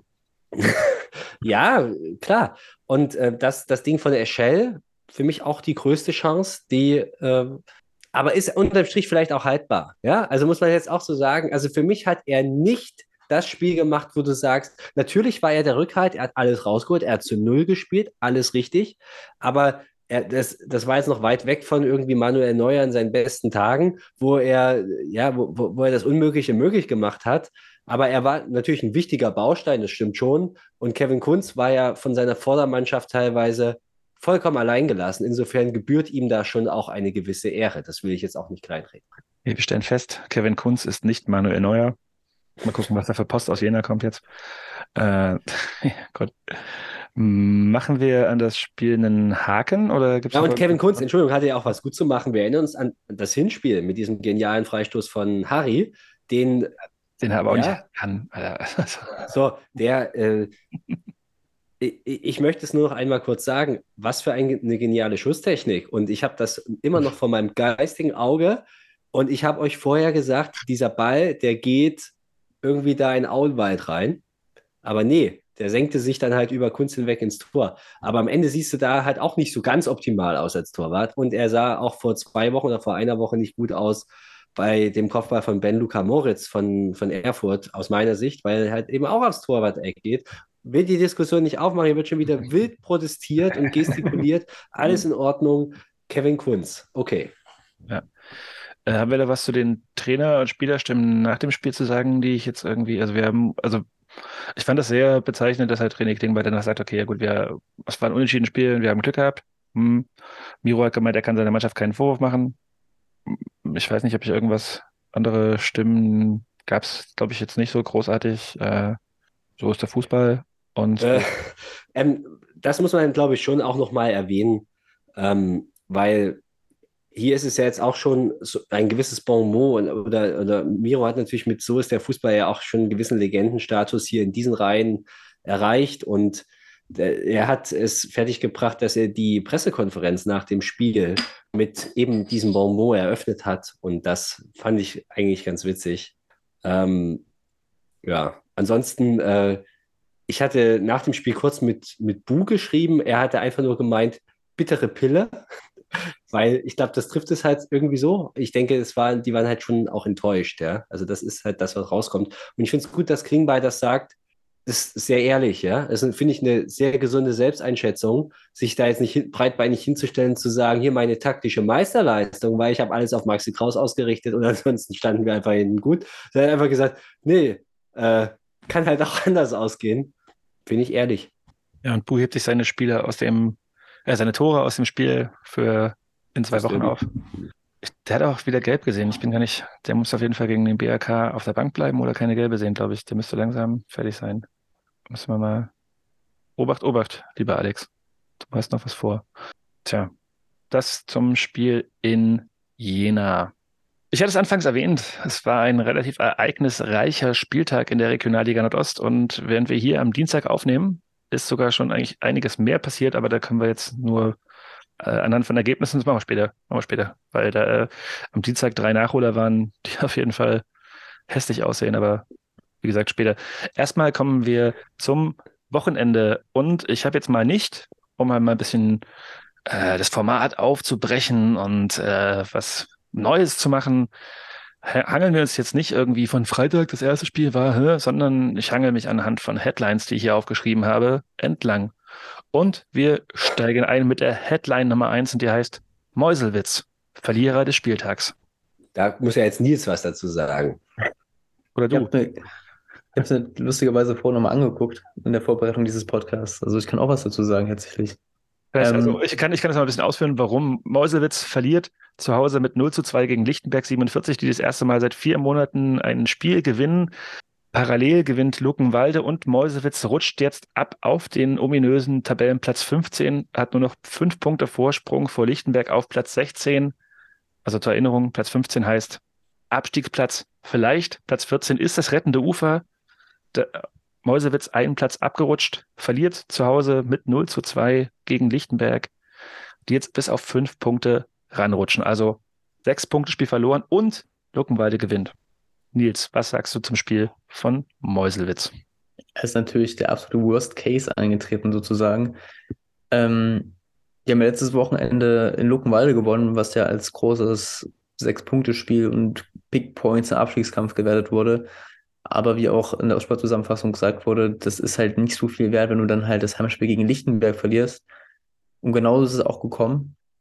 Ähm, interessanterweise fand ich die Aussportzusammenfassung, also die Highlights gingen nicht mit dem D'accord, was dann die Trainer gesagt haben und die Spieler. Denn ich fand in der Zusammenfassung wirkte Meuselwitz zumindest etwas galliger und besser, haben auch äh, ein Tor gemacht, was wegen Abseits fälschlicherweise aberkannt wurde, äh, was eigentlich auch recht deutlich kein Abseits war, aber wir sind in der Liga Nordost, wir wissen das. Ähm, und auch ansonsten hat Meuselwitz immer einige gute Schussgelegenheiten gehabt, jetzt nicht wirklich großartig tausendprozentige Chancen mit 1 zu 1 auf den Tode zugelassen, äh, zugelaufen, aber schon auf jeden Fall mehr, als man von Lichtenberg gesehen hat. Und dann geht Lichtenberg 47 in der 47. Minute dann in Führung. Äh, zuerst lenkt, lenkt Plath den Schuss von, ich glaube, Hussein Chor noch gut an die Latte. Sieht dann beim äh, Nachschuss von Reiniger irgendwie nicht so ganz gut aus, auch wenn er auf dem Boden lag, aber er liegt in der Ecke und er muss eigentlich nur die Hand raushalten. Ich bin schon mit dem Kopf. Meiner Meinung nach kann man den auch irgendwie noch haben. Ähm, sieht ein bisschen komisch aus, muss man so Also es sieht komisch aus, muss man zumindest so sagen. Ich würde schon vorher sagen, also Plath kann den Ball auch vorher schon über die Latte lenken und sieht da schon total ungelenk aus, wie er nicht das hinkriegt, also diesen, diesen relativ unplatzierten, unscharfen Schuss, den lenkt er halt an die Latte, statt ihn drüber zu lenken, was bei einem Torhüter mit seinem, seiner Größe, also den muss er eigentlich schon haben und dann kommt er nicht schnell gut hoch und also sieht er in, in beiden Schusssituationen nicht gut aus. Und noch viel, viel mehr muss man eigentlich über das 0 zu 2 sprechen, denn ähm, Graf rennt da halt irgendwie von der Mittellinie gefühlt in Zeitlupe über das Spielfeld. Und ich glaube, Miatke war es von Meuselwitz, ja. der hat einfach irgendwie parallel daher trabt und einfach nicht rangeht. Also Meuselwitz hatte, äh Quatsch, ähm, Lichtenberg hatte eine Überzahlsituation, theoretisch, aber die anderen kamen auch nicht hinterher. Es sah halt einfach so total, das sah richtig, richtig langsam aus. Also als ob als quasi sagen, also Plath im Tor sieht so quasi sagen in Zeitlupe den Graf auf sich zukommen und Miatke steht irgendwo total im luftleeren Raum und auf einmal steht Graf vollkommen, also der läuft von der Mittellinie los und der ist auch echt nicht schnell und hämmert das Ding halt einfach irgendwie ins Tor und ich, also ich wäre da als Torhüter völlig ausgerastet. Was, was, was macht der Miatke da? Der rennt da halt einfach irgendwie total belanglos nebenher und denkst halt, okay, ja gut, klar, es ist halt kurz vor Schluss und vielleicht ist er fertig gewesen, aber äh, das, das sah halt richtig, richtig schlecht verteidigt aus und äh, halt weirde Ansicht von außen. Unverständlich, was Miatke da macht und ähm, Lichtenberg also du hast es angesprochen, dieses, dieses Absetztor in der ersten Halbzeit, ja, aber ähm, Lichtenberg geht da nicht unverdient als Sieger vom Platz. Und Mäusewitz, Mentalitätsfrage, Heiko Weber? Hm, wer weiß. Also das, wenn, wenn die das Spiel gewinnen, dann ist in Mäusewitz erstmal ein bisschen Ruhe drin. Jetzt ist es halt quasi sagen, genau das Gegenteil. Jetzt hängst du auf einmal, hast fünf Punkte auf Lichtenberg und musst halt irgendwie mal um Platz 16 denken. Das ist halt total, wie gesagt, für mich klarer Verlierer des Spieltags. Oder, Bastian? Ja, klar, kann man so machen. Ich finde es ein bisschen ungerecht, wie du jetzt hier, naja, die letzten Minuten beschreibst und ähm, das so aus Mäusewitzer Perspektive machst, ähm, weil ich fand es auch einfach, ich möchte die Lichtenberger Perspektive mal einnehmen, weil ich bin ja jetzt hier auch der Lichtenberg-Botschafter, wenn Nils der Mäusewitz-Botschafter ist. Und äh, gerade die, ja, ich, ich bin recht beeindruckt, dass sie nach ja, vier Monaten, nach mehr als vier Monaten sowas raushauen. Und das war eine abgezockte Leistung. Und natürlich ein, bisschen Glück, dass ja hinten kein Gegentor fressen an irgendeiner Stelle. Und klar, dieses Abseitstor war natürlich kein Abseitstor. Das sieht man selbst in der verschwommenen Ostsport-Perspektive. Ähm, aber klar, ist ja auch halt alles viertklassig. Von, von den Stürmern über die Schiedsrichterleistung bis, zu, bis zur TV-Begleitung und den Fans, weil da waren nur 392 im Stadion zu diesem wirklich Abstiegskracher. Da ging es ja um alles oder nichts, ja. Und aber gerade das 2 zu 0 von Graf, ich finde das ganz, fand das recht eindrucksvoll und ich würde es mir auch eher so erklären, die Defensivleistung, die haben da eine ganz klare Überzahlsituation. Ich glaube, die rennen da zu viert drüber, äh, zu, zu, viert auf den Torhüter, auf den Platz zu. Aber was ich ja eher interessant finde, der Hannes Graf, der rennt einfach immer weiter. Natürlich ist nicht im Item, aber er rennt immer weiter. Und ich denke mir irgendwann so, ja, jetzt muss er ja mal jemanden anspielen oder das muss sich mal jemand anspielbereit zeigen. Aber das ist ihm einfach total egal. Der läuft einfach immer weiter und ballert der dem Blatt die, den, den Ball ja um die Ohren. Und dann ist er halt drin mit einem Selbstbewusstsein, wo du denkst, okay, die haben gerade einen krassen Lauf. Nein, die haben seit viereinhalb Monaten nicht mehr gewonnen. Also, das möchte ich auch gerne einmal berücksichtigen. Und auch noch ein äh, Satz zu Sebastian Reiniger, der ja dieses 1 zu 0 geschossen hat, wo ihr auch eher aus Mäusewitzer Perspektive gesprochen habt.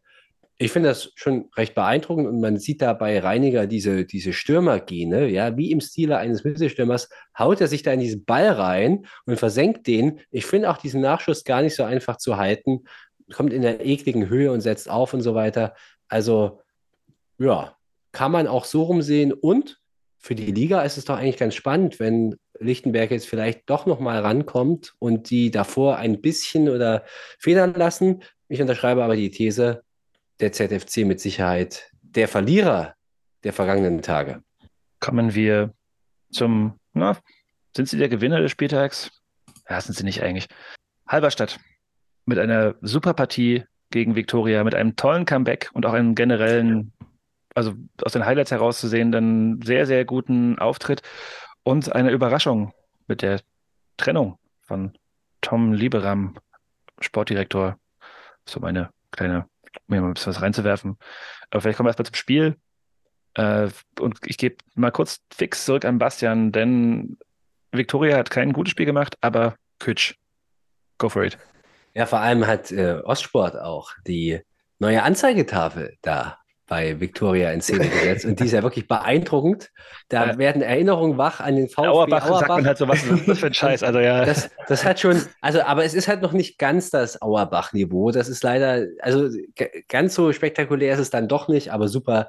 Und auch hier möchte ich die Zuschauerzahl mit euch teilen. Ja, 466 eingefleischte Fans haben diesem Ereignis beigewohnt. Und Enes Kütsch, ja, ähm, Leute, ich, ich, der- das ist für mich der, der Schlüsselspieler bei Viktoria und das schon seit einigen Wochen und nach wie vor ist es auch immer noch. Und ähm, weil ähm, hier war es doch ganz klar so, dass er ja äh, zum einen maßgeblich beteiligt war am ersten Tor und es äh, aufgelegt hat und dann natürlich auch das 2 zu 0 selber gemacht hat. Aber nichtsdestotrotz muss man auch sagen, dass ähm, ja, Halberstadt eine krasse Moral beweist. Die stehen ja auch da unten und dann kommen die in so ein Spiel wieder zurück und die haben ja auch vorher die Chance, in Führung zu gehen. Ole Hoch möchte ich hier hervorheben mit diesem sensationellen äh, Freistoß, der an die Unterkante der Latte, glaube ich, fällt oder so, zumindest an die Latte. Und Ole Hoch sowieso, Pro-Tipp, ich sag, der spielt nächste Saison bei Lok oder so. Ich lege mich jetzt einfach mal fest. Und ähm, also das ist eine der besseren dort. Und dass sie dann am Ende nochmal zwei Buden machen und dann bei einer der Mannschaft der Stunde, ja, bei einer der Mannschaften der Stunde, Viktoria ganz klar, äh, aktuell eine der besten Mannschaften der Liga, so schräg das klingt, dass sie da auswärts nochmal zu einem 2 zu 2 kommen. Alle Achtung. kann man ja auch schon mal einstreuen, dass die heute 3 zu 0 in Hohenschönhausen gewonnen haben. Äh, zweimal Harris, einmal Kütsch.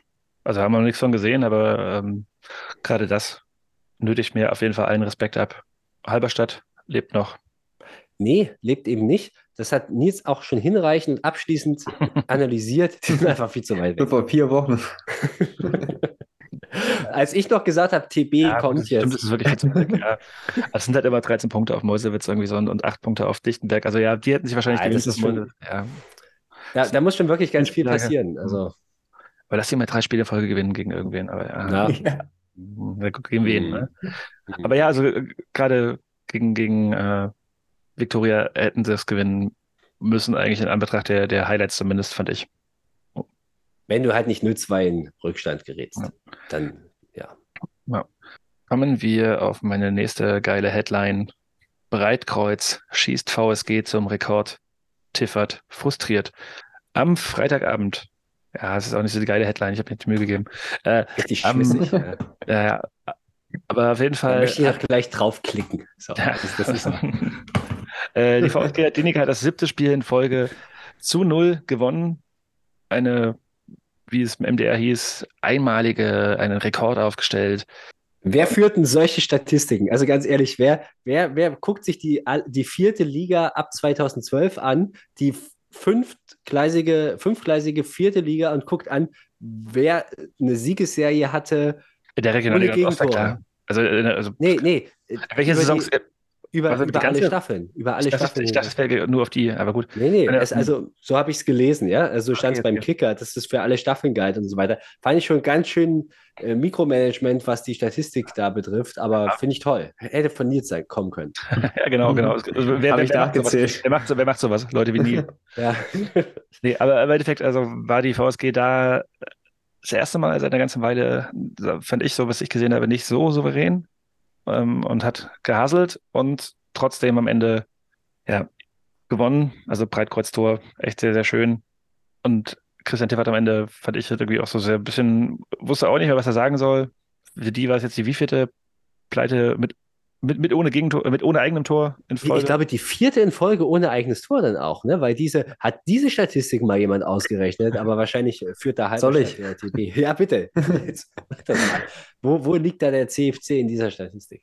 Ja, und ich meine, auch, auch davor, die Spiele war es irgendwie auch, also der hat dann einmal das 3-0 gegen Halberstadt und davor gab es ein 0 zu 3 gegen Viktoria und 0 zu 0 gegen, gegen den BFC.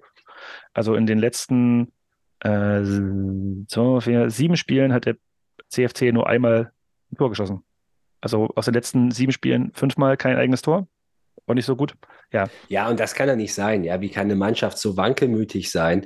Wir haben äh, Tiffert auch schon mal entlassen. Dann haben wir gesagt, er ist der beste Trainer der Liga. Das stimmt wahrscheinlich immer noch. Und jetzt ist er aber irgendwie, jetzt müsste man ihn eigentlich wieder entlassen. Also wer wird denn zweimal entlassen in der Saison und macht zwischendrin so eine Serie? Ich verstehe es einfach überhaupt nicht. Und was läuft da falsch in dieser Mannschaft? Und klar, Jonas, du, du sagst es.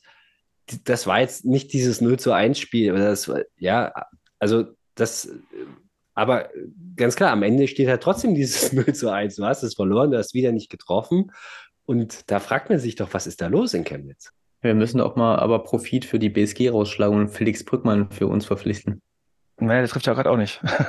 Ja, aber in Leut würde er treffen, da würde er sich wohlfühlen. Wäre mal nochmal ein ganz anderer Spielertyp, total. Und äh, ich, ich bin sofort dafür. Da ist Das war Bastian doppelter Brücke-Fanboy direkt. Boah, da muss ich mich entscheiden. Fängt mit F an. ähm, ja, ich bin bei Adenike, also ich habe diese Überschriften geschrieben vorhin, bevor dieses heutige Ergebnis kommt, da kommen wir noch, kommen wir später drauf, glaube ich. Ja, das kannst du jetzt ja auch sagen. Du hast ja vorhin auch das Victoria-Ergebnis gesagt. Ja, Ade, ich würde ich würd das Ergebnis dann, also ich habe eigentlich, kommen wir, kommen wir doch immer da drauf. Ich habe hier stehen, Babelsberg im freien Fall, GFC kommt jetzt. Denn Babelsberg verliert zu Hause mit äh, 1 zu 2 gegen Greifswald und äh, wollte ja schon mit euch alle Abgesänge auf Ziesche richtig nochmal hochziehen. Und ja, dann kommt der Dienstagabend und Babelsberg schlägt Altklinike im Jahn-Sportpark mit 2 zu 1. Wie gesagt, noch nicht davon gesehen. Natürlich äh, Torschützen für Babelsberg, Steinborn und Frahn. Hm, wir lieben es. Äh, vorher aber noch das Spiel am Wochenende, wo Malle Matze Steinborn aus drei Metern, fünf Meter daneben schießt und Greifswald da das Spiel noch zieht. Ich glaube auch wieder durch Syre, der am Ende das entscheidende Tor macht, wenn ich es richtig im Kopf habe. Jo. Äh, also da ja, hat quasi sagen im Treffen der, der, wir haben mal irgendwann höherklassig gespielt, Teams, Greifswald das Ding gezogen. Und das sah ja jetzt auch nicht so aus, als ob Babelsberg das verlieren darf. Haben es halt aber, ähm, wie das heute gelaufen ist, wahrscheinlich genau andersrum. Who knows? Ja, ja, aber heute müssen wir zumindest auch noch würdigen, dass äh, die VSG unsere Volkssportgemeinschaft zwischenzeitlich geführt hat. Unsere Volkssportgemeinschaft. Und dann äh, gab es offenbar auch noch eine ganz unglückliche rote Karte gegen Philipp Türpitz. Und das war dann wahrscheinlich auch der Anfang vom Ende. Und die rote Karte hat möglicherweise auch was mit dem Ausgleich zu tun. Zumindest fiel das zeitlich so in, ja, zusammen. Also, aber ein Satz zu Babelsberg, Greifswald. Ich habe mir da ganz, ganz, also da habe ich die wenigsten Notizen von diesem ganzen Wochenende gemacht. Kann es sein, dass es entweder ich bin da schon eingeschlafen gewesen oder so, oder das war, das war einfach ein maximal unspektakuläres Spiel, wo ich habe hab, hab das auch aufgeschrieben, dass Steinbord eigentlich das 2 zu 0 machen muss und das ist das Ding entschieden, aber ich glaube, großartig viele Chancen gab es da nicht. Und ähm, ganz schön, es ist halt schräg, was, was in Babelsberg abgeht. Und klar, es wird jetzt ein bisschen durchbrochen, so von, von diesem Sieg heute. Und aber äh, ich, ich finde, auf Babelsberg trifft das in einem anderen Maß doch schon ähnlich zu wie auf Chemnitz, wo man sich das nicht so richtig erklären kann, weil die hatten halt auch schon mal bessere Saisonphasen und haben eigentlich sehr viel besseres Spielermaterial als das, wo sie jetzt gerade stehen, weil sie sind ja jetzt auch gar nicht, also sie sind schon noch ein Stück entfernt vom Abstiegskampf, aber äh, ja, also sie sind schon deutlich hinter uns und das ist in dieser Form maximal überraschend. Spannenderweise, also jetzt in der aktuellen Tabelle wurde Babelsberg heute auch nochmal äh, nach hinten geschoben, trotz eines Sieges, denn Greifswald hat da weitergemacht, wo sie in Babelsberg angefangen haben und heute zu Hause 5 zu 0 gegen TB gewonnen, um 15.30 Uhr. Geile Anstoßzeit, alle lieben's. Aber TB hat auch am Wochenende ja schon mal wieder, muss man fast langsam leider sagen, auf die Mappe bekommen und mit 0 zu 3 gegen den BFC verloren. Und da muss ich TB ganz klar bedanken bei Karl Albers, dass es nur 0 zu 3 war. Nils nickt. Ja, definitiv. Also die haben da nicht den Hauch eines Stichs gesehen. Albers ist da für mich der Einzige mit Regionalliga-Format. Ähm, Ostsport hat in den Highlights ganz, ganz komisch erzählt, dass Brauer ja nur die, die Perspektive der Mannschaft sieht und die Entwicklungschancen, aber trotzdem anscheinend auch schon auf die dritte Liga blickt, dass man da vielleicht irgendwie die Klasse hält. Ähm, also wenn die irgendwie die Klasse halten, dann, Dritte Liga, was, was? Dass, dass die schon auf die Drittliga gucken, dass Zwickau oder Halle absteigt und dass die noch irgendwie die Klasse halten. So, also Also, wenn TB noch die Klasse hält, dann weiß ich nicht, dann rasiere ich mir eine Klatze. Aber Wow, das ist ja ein harter Einsatz, ey. Weil, ja. es ist kein harter Einsatz, weil es nicht so kommen wird. Und der BFC kann das Ding eigentlich auch 5 oder 6-0 gewinnen, weil halt wirklich TB halt keine Chance hat. Vielleicht ganz kurios, es gibt drei Verletzte, zwei auf Seiten von, vom BFC und einer bei TB.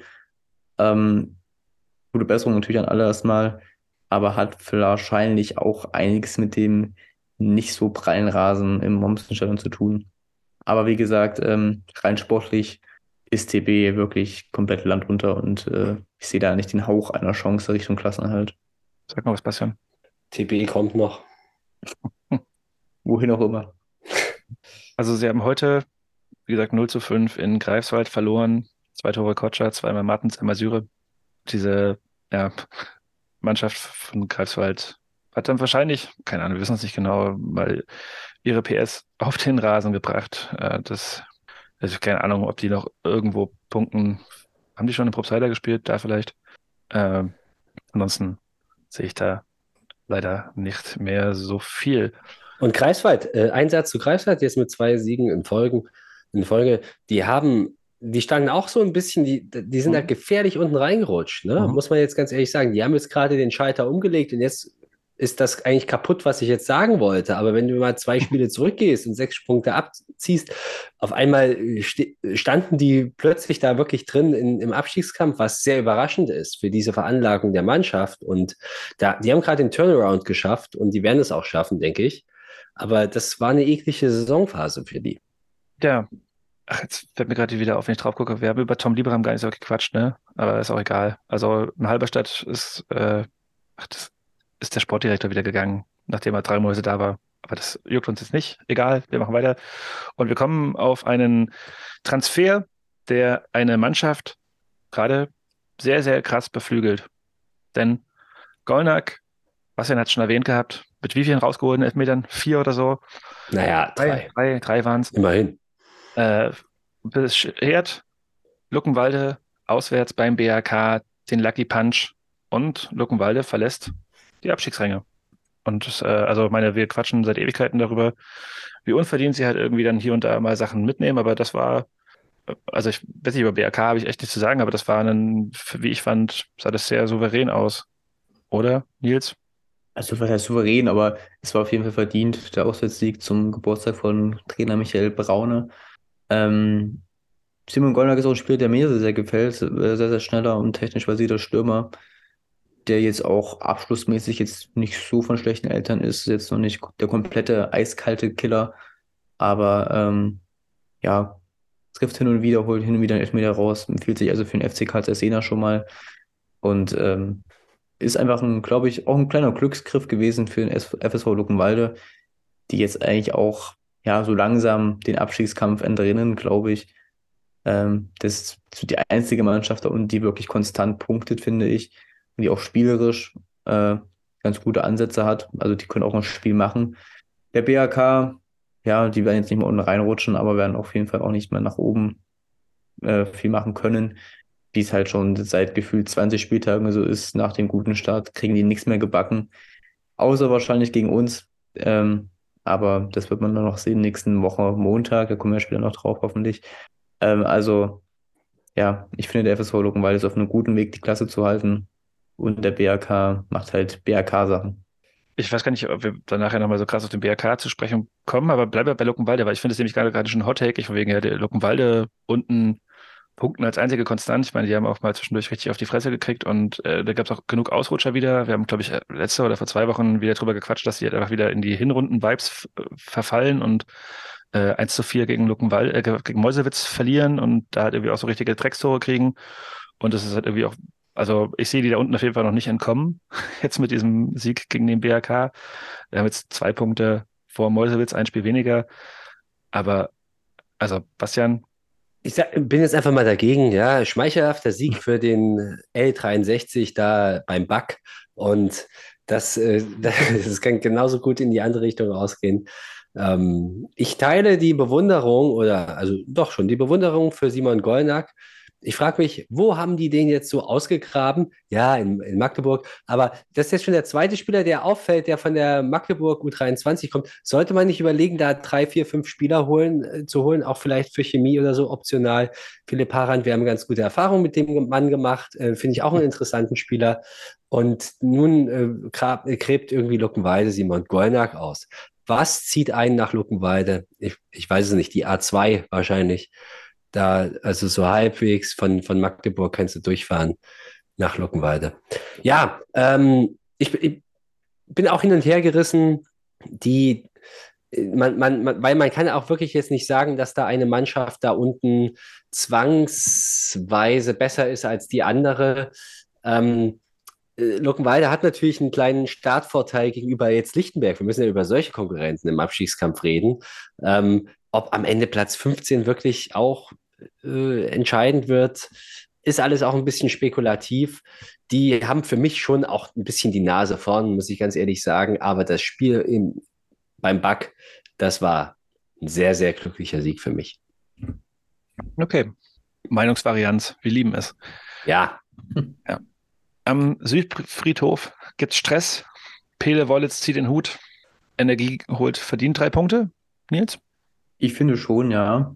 Also es war. Aus Prinzip, ja. generell, ja. Nee, es war ein, zumindest der erste Halbzeit chancenarmes Spiel. Ich muss zugeben, ich habe nebenbei Wäsche aufgehangen. Ich habe jetzt nicht unbedingt alles äh, komplett aufschlussreich gesehen.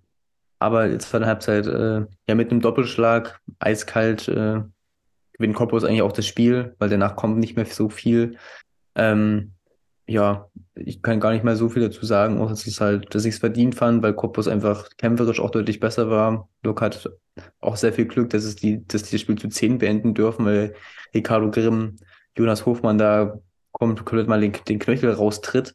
Also, ja, ähm, Cottbus ist, ist wieder da im Aufstiegskampf und zieht mit Erfurt nach. Aber so ganz spielerisch hat es mich auch nicht von, von, aus den Socken gehauen. Aber das, das weiß man ja aus den Wochen zuvor, dass da jetzt nicht das, die ganz große Barcelona-Tiki-Taka-Klasse erwartet werden kann. Ja, lag am Rasen wahrscheinlich, weil Pele Wollitz lässt ja auch nur guten Fußball spielen und auf schlechten Platzbedingungen kann er das ja nicht. Aber ja, also sowas, was ich gesehen habe von dem Spiel, ähm, sowohl in der als auch teilweise auch live, war das kein gutes Spiel. Und am Ende, ja, es ist einmal Badu auf Weling und einmal Weling auf Badu. Und Koppus nimmt drei Punkte mit vom Südfriedhof. Ja, bin ich auch emotionslos. Hätte auch gerne wieder beide verlieren können. Aber zumindest bleibt es oben dann spannend. Ein Spiel müssen wir noch haben. Oder willst du noch was sagen, Bastian? Ich bin, ich bin bei euch. Ähm, der, ja, also Cottbus ist da schon stabil unterwegs, ja, muss man jetzt ganz ehrlich sagen. Und du musst ja auch erstmal in Probstheider gewinnen. Ähm, und am Ende waren das zwei doch schon aus meiner Sicht sensationelle, es macht den Unterschied, Einzelleistungen von Weding und Badu, die einfach richtig gut abschließen jeweils. Und das war einfach sehr clever und sehr effizient. Ich denke, dass das halt, ja, das macht halt eine Mannschaft aus, die da ganz, ganz oben äh, spielt. Und das ist auch der Unterschied zwischen Südfriedhof und einer richtigen Spitzenmannschaft wie Cottbus. Ich hatte den Artikel nicht gelesen, aber es muss wohl danach auch, ich glaube, die FVZ hat irgendwas geschrieben, von wegen, dass ich mit den Chiva danach auch nochmal rechtfertigen musste vor der, vor der Kurve. Aber ist das, ist das eine Nachricht? Passiert das nicht in jedem Spiel, wo man nicht gewinnt? Naja, gerade in solchen Spielen. Also ich meine, das, das jetzt am Ende äh, mit den beiden Niederlagen in Folge ist es doch jetzt durch. Also so 30.000 Euro versenkt. Ciao. Und jetzt haben sie Sturby. Und am Ende verdienen sie in Grimmer vorher. Bitte. Äh, das hatten wir auch mal vor zwei, drei Wochen thematisiert, dass Erfurt auch aufgerufen hatte, die an die Fans appelliert hat, dass, dass die Pyrostrafen an den Verein gehen. Das hat Block jetzt auch gemacht. Und das finde ich immer ein bisschen lustig, weil die verbrennen ja trotzdem Geld mit, der, mit dem Lizenzantrag. Aber. Also, wenn die das Geld verbrennen, dann können die anderen ihre Feuerwerkskörper verbrennen, oder wie? Ja, ich meine, wenn man halt nach Belek ins Trainingslager fährt, trotzdem kann es nicht so schlimm sein. Aber Hauptsache, die Jugend muss kalt duschen. Gut. Wir arbeiten es an denen jetzt nicht ab, sondern äh, lieber noch, sondern lieber noch am äh, Aufregerspiel des Wochenendes für einige. Denn warum Rot-Weiß Erfurt mit 1 zu 0 bei Hertha 2 gewinnt, Das wissen die wenigsten. Man kann da sprechen über die Klasse, die Erfurt da vorne hat, trotz Verletzungen von Hayrola und bla, wie man da noch alles reinbringen kann. Das heißt quasi sagen, der eingewechselte Elver den Ball auf Osave spielt und der dann das 1 zu 0 in der 74 Minute reinmacht. Aber Erfurt darf dieses Spiel niemals gewinnen. Das ist genauso, wie sie dann niemals die Punkte im Derby holen dürfen. Die punkten da gerade Woche um Woche Spiele, wo man sich fragt, irgendwann muss es doch mal enden. Irgendwann muss es doch mal enden. Warum nicht gegen Hertha 2, Bastian? Sehe ich genauso wie du. Absolut schmeichelhafter Sieg. Und ich finde auch, das äh, betrifft viele Spiele in den vergangenen Wochen von, vom RWE. Für mich schwer nachvollziehbar. Die haben absoluten Lauf. Und irgendwie ist das auch ein bisschen gemein für die anderen, die da oben stehen. Kann uns ja egal sein, aber da Erfurt auch nicht die sympathischste Unternehmung ist im regionalen Fußball hierzulande, ist das halt so irgendwie doch eine gewisse Ungerechtigkeit. Und ich finde auch, dass die hier hätten stolpern müssen, hätten sie auch in den vergangenen Wochen schon. Und erinnert mich alles so ein bisschen an BFC Dynamo vor einem Jahr, die sich da auch irgendwie so durchgemogelt haben mit nicht immer überzeugenden Auftritten. Und ja, ich frage mich, warum das sein muss. Aber wir können es nicht ändern. Ja, also ist halt auch dieses zwei Winterneuzugänge aufeinander. Also das, also Fabian Gerber danach auch meinte, ja, mit unseren Ausfällen, was wir hier kompensiert haben und so, denkst du, okay, ja klar, hm, ihr habt halt einfach zwei Dritt-, erfahrene Leute geholt im Winter. Und das nervt halt hart, ja, dieses notorische Tiefstapeln. Das macht die ganze Geschichte sehr unsympathisch. Die tun nämlich so, als wären die die Newcomer von nebenan, die äh, ja irgendwie mit bescheidenen Mitteln da hoch hinaus. Aber das glaube ich überhaupt gar nicht mehr. Also ich glaube da nichts mehr. Und auch diese ganzen Etatgeschichten und so weiter, alles fake, weil die, da, da steckt irgendwo schon ein Plan dahinter und da wird ganz klar den Leuten eine gewisse Perspektive aufgezeigt. Die Perspektive heißt Profifußball eher kurzfristig als langfristig und deshalb hast du da so eine bunte Truppe, wie sie da zusammengewürfelt ist, die halt, muss man zugeben, gut funktioniert. Aber schon allein die Winterneuzugänge, du hast es angesprochen, die sprechen eine ganz andere Sprache als dieses Understatement hier. Wir sind der, der, der sympathische Aufsteiger von nebenan, das trifft einfach nicht zu. Ja, machen wir einen Haken an den Spieltag. Ich weiß gar nicht, habe ich jetzt irgendwie auch schon erwähnt, dass der BFC heute 0 zu 3 gegen Viktoria verloren hat? Habe ich erwähnt, ne? Haben wir schon gesagt. Ja. Haben wir schon gesagt. Gut, dann gucken wir nochmal ganz kurz auf den BRK. Einfach nur, weil wir gerade noch zwei, drei Sachen aufgefallen sind. Das haben wir nicht erwähnt gehabt. Beim Spiel gegen Luckenwalde hat nämlich Jasula nicht ganz unberechtigt rot gesehen und wird fehlen gegen uns.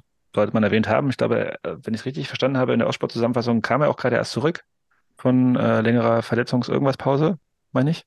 Und hat sich dazu eine, also es war schon eine Tätigkeit oder unsportliches Verhalten, der dies auf jeden Fall eine äh, deutliche rote Karte, also quasi sagen, deren, ja, schon äh, einer der besten Spieler fehlt gegen uns.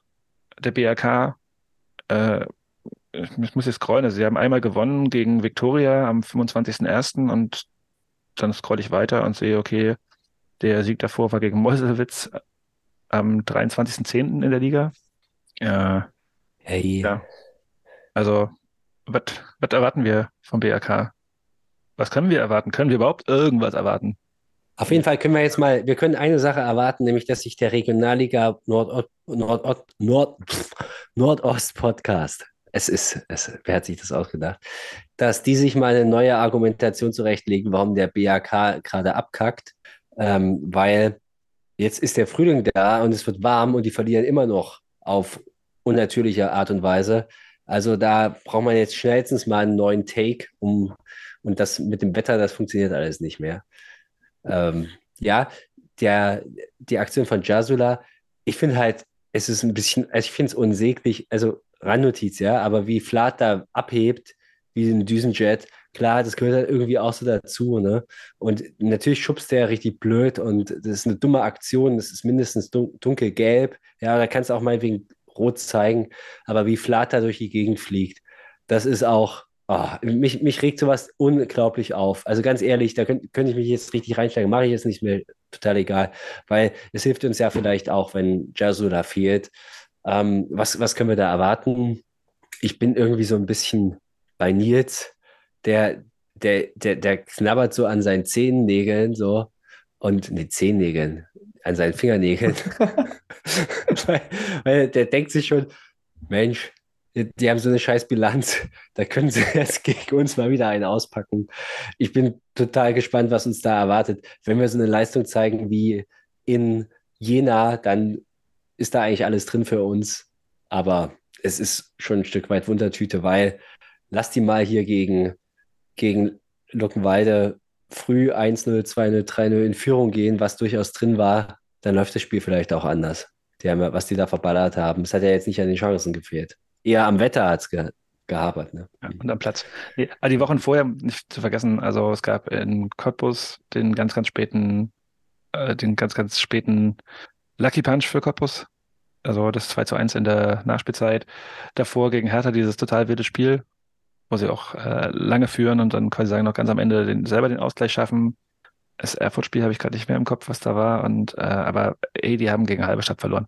Also, Nils, wir reden ja gerne immer, die Gegner ein bisschen stärker als sie sind, aber BRK müssen wir schon schlagen, ne? Also ich habe jetzt keine Angst vor denen oder so, das möchte ich auch nochmal betonen. Ähm, natürlich kommt da ein bisschen der gute alte chemische Pessimismus hervor. Aber wenn man jetzt rein auf die Fakten blickt, dann also natürlich müssen wir, nicht müssen, aber sollten wir das gewinnen können. Ähm, ich finde, Mit wir haben Umständen. eventuell. Ich finde, wir haben den großen Vorteil, dass es für uns halt eigentlich auch um nichts mehr geht, irgendwie auch vor dem BAK. So, das ist wichtig, dass wir noch den Derby-Sieg natürlich holen. Aber ansonsten sind wir, wage ich jetzt mal zu behaupten, dass wir den Klassenhalt geschafft haben.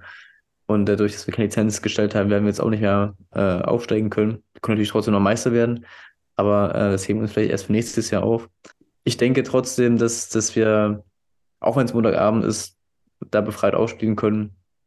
Ähm, vielleicht dann wieder mal mit Lukas Surik in der Startaufstellung von Anfang an und vielleicht auch mit Manasseh Eschel, dass da Mio denen vielleicht mal eine Chance gibt jetzt in so einem Spiel.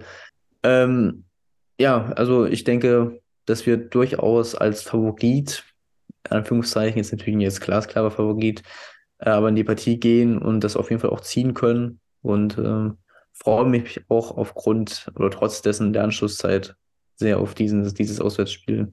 Bastian, würdest du in dem Spiel nicht mal so ein bisschen durchrotieren? Max Jagatic vorne in, auf die Neuen. Janke ins Tor, Leute ins Tor, wie Jonas vorhin gesagt hat. Aha. Halte ich für unrealistisch, weil man hätte das alles auch schon vorher mal machen können. Ich bin ein Fan davon, auch anderen Spielern Spielzeit zu geben, aber dann vielleicht eher als Einwechslung, gerne auch früher im Spiel, aber nicht von Anfang an. Also, wir sind gespannt auf das Spiel im Poststadion am Montag um 19 Uhr. Erwarten, ich erwarte echt kein, ich weiß gar nicht, was für ein Spiel erwarten soll. Irgendwie lässt es mir auch total kalt, weil eigentlich habe ich gedacht, so, eigentlich bin ich in Derby-Stimmung. Und jetzt nochmal irgendwie so Montagabend, 19 Uhr. Vielleicht sehen wir uns auch nochmal, vielleicht fahre ich auch mal hin, ich weiß nicht. Aber äh, Ja, komm doch, komm doch mal rum. komm, komm, mal- komm mal rum. Vielleicht, vielleicht mach hol ich noch eine Eis. Familienpackung und dann kommst du mal rum. Aber irgendwie lässt mich das Spiel echt sehr, sehr emotionslos zurück. Deswegen habe ich auch quasi sagen, fast vergessen, dass wir nochmal drüber reden wollten. Aber habt ihr noch irgendwelche, also macht euch das Spiel doch irgendwie an, gerade in Anbetracht dieser komischen Terminierung und so kurz vorm Derby. Ich würde wirklich sehr gerne da einfach mal gewinnen.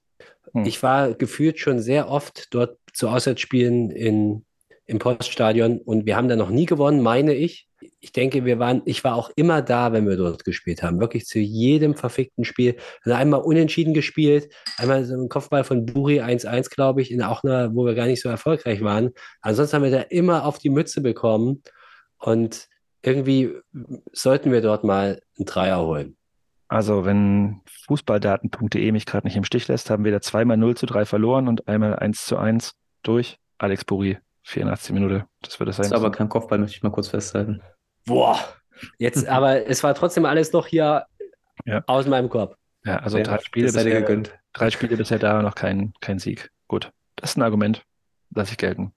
Aber ja, Anschlusszeit, gutes Stichwort. Ähm, ich finde, ja, da habt ihr ja letzte Woche schon drüber gesprochen, wie auch intern. Dieser Montag ist doof, aber noch irgendwie, irgendwie vereinbar mit dem Gewissen aufgrund des Benefizspiels, auch wenn es Freitag stattfindet. Was mich persönlich ankotzt, ist, dass wir dann nach dem Derby eben wieder schon wieder Donnerstag spielen bei Hertha 2. Müssen wir auch noch thematisieren, vielleicht ganz kurz. Ähm, weil eben die Hertha U19 am Ostermontag wiederum ihr A-Jugend-Playoff im Halbfinale hat. Und deswegen können wir Sonntag nicht auf demselben Stadion spielen ist für mich auch totaler Quatsch und mich kotzt es ehrlich gesagt auch an, dass wir da als Verein auch zugestimmt haben. Weil wir spielen Montag, dann Sonntag und dann wieder Donnerstag. Es ist komplett fanunfreundlich, gerade zweimal auswärts in Berlin. Ich finde es unter aller Sau, dass auch der NOV das mal wieder macht, wie auch heute eben irgendwie dienstags 15.30 Uhr Kreiswahl gegen TB stattfinden lässt. Aber mich wundert auch ehrlich gesagt gar nichts mehr in dieser Liga und bei dem Verband. Und ja, ich finde es einfach nur total fanunfreundlich und es kotzt mich an, aber leider können wir dagegen nichts machen. Ja, apropos heute 15.30 Uhr Greifswald, äh, kann ich auch gerne verlinken, schon so als kleiner Medientipp. Mal Moment mal, das wollte ich jetzt allen Ernstes als Medientipp nehmen, aber mach. Ey, Basta, nee, du hast doch keinen gehabt. Komm, mach, go, go for it. Sind wir jetzt schon bei den Medientipps? Wir haben oft genug gesprochen heute über diese wirklich sensationelle Anstoßzeit in Greifswald, die es ja schon öfter mal gab. Und es gibt einen sympathischen Twitter-Account aus der sehr sympathischen Twitter-Bubble von TB Berlin, der da so seinen Tag ein bisschen bei Twitter eben in halbironischen Tweets und auch halb ernsthaften Tweets da verfolgt hat. Und das ist auf Jahre unschlagbar. Und also heißt, heißt der Twitter-Account. Ähm, und auch ein Sin, das gibt es ja, glaube ich, auch. Also das, das ist ja, ja, ja, genau. Ja. Ähm, danke. Und äh, da, da wird das so ein bisschen dargelegt, wie das so ist, wenn du am Vormittag unter der Woche quasi gegen den Berufsverkehr, also wirklich völlig an, anti den, gegen den Strom ähm, da zu so einem Auswärtsspiel startest und dich dann irgendwie am Vormittag äh, einfindest im Heimstadion, im Mommsen-Stadion. Das ist schon alles sehr absurd, aber irgendwie auch ein Erlebnis und der hat da sein, seine, seine Grounds bei, von der Regionalliga Nordost äh, perfekt gemacht. Also das ist ganz sympathisch und deshalb möchte ich darauf hinweisen. Da gibt es zwei Daumen hoch von Nils. Dein Medientipp? Also wirklich bei den Medientipps. Ja. Ich habe zwei, weil ich ja auch jetzt, äh, jetzt Folge nicht da war, möchte ich natürlich gerne einen nachreichen. Eber. Einmal empfehle ich Last Chance You Basketball. Und zwar ist das auf Netflix eine Sport-Doku-Serie. Es gibt es auch mit Football, aber ich habe keine Ahnung von Football, deswegen habe ich die Basketball. Besser als die Basketball, sage ich dir gleich. Ich kenne die Regeln trotzdem nicht, deswegen äh, habe ich mir Basketball reingezogen. Ich meine, die Last Chance You Football-Serie ist besser als die Basketball, aber go, go for it, go for it. Ich finde die Basketball-Serie auch sehr, sehr gut, insbesondere die zweite Staffel. Hat für mich ein bisschen so Coach Carter-Vibes. Coach Carter wiederum irgendwie so ein Side-Medientipp, einer der besten Sportfilme überhaupt für mich. Ähm, kann man sich sehr gut reinziehen, ist sehr, sehr cool. Geht auch teilweise um Sport in Corona-Zeiten, was sehr, sehr interessant ist in den USA. Ähm, und als komplett Gegenseite ja. Ich will kurz noch was, was einwerfen mit äh, der, der Last Chance U, da gab es ja für Football, glaube ich, äh, vier Staffeln oder so. Und, fünf sogar.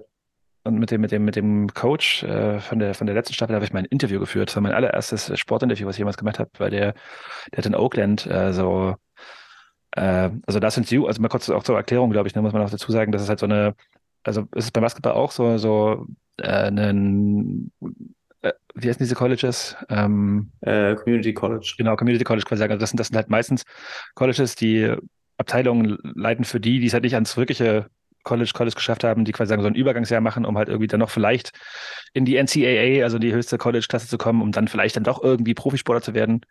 Und ähm, mit dem Typen von, ah, ich weiß gar nicht, wie der hieß, äh, habe ich mein Interview geführt. Das war total cool. Also diese, diese Last Chance U Football Sachen kann man ja auch Side Note auch auf jeden Fall gut gucken. Wir können ja mal äh, Björn Nikolajewski einladen, der ja in Connecticut aufs College geht. Das machen wir auf jeden Fall. Ähm, wie gesagt, ich habe eine zweite Doku, äh, Doku-Reihe ähm, und zwar komplett konträr zum ersten Tipp. Um die Welt mit Zac Efron. Das ist eine, ja, irgendwie alles Dokumentation. Es geht um Landschaften, es geht um Tourismus, es geht um Kultur, es geht um Essen. Da ist wirklich für jeden was dabei. Ähm, da geht zum Beispiel auch in der ersten Folge um äh, Island und äh, stelle ich mir immer sehr gerne Bastian vor, wie er mit dem Wohnmobil durch äh, Skandinavien gefahren ist. Und genauso habe ich mir das immer vorgestellt und dann backen die Brot in irgendwelchen Sanddünen, weil da irgendwelche komischen Geysire das zum Kochen bringen. Es ist wirklich für jeden was dabei. Es guckt sich sehr gut weg und äh, regt auch den eigenen, ja, die, die eigene Fantasie, Fantasie an für den nächsten Urlaub die eigene Fantasie angeregt hat auch Nils für mich. Das ist einer meiner Medientipps. Und zwar hat er einen sehr, sehr schönen. Nils Twitter, ist dein. Le ah ja, okay. Einen sehr schönen Twitter-Thread geschrieben über äh, die, die Schlagfähigkeit, äh, Schlagfertigkeit, also Kneipenschlagfertigkeit von Regionalliga Nordost-Trainern, der auf jeden Fall nicht untergehen soll.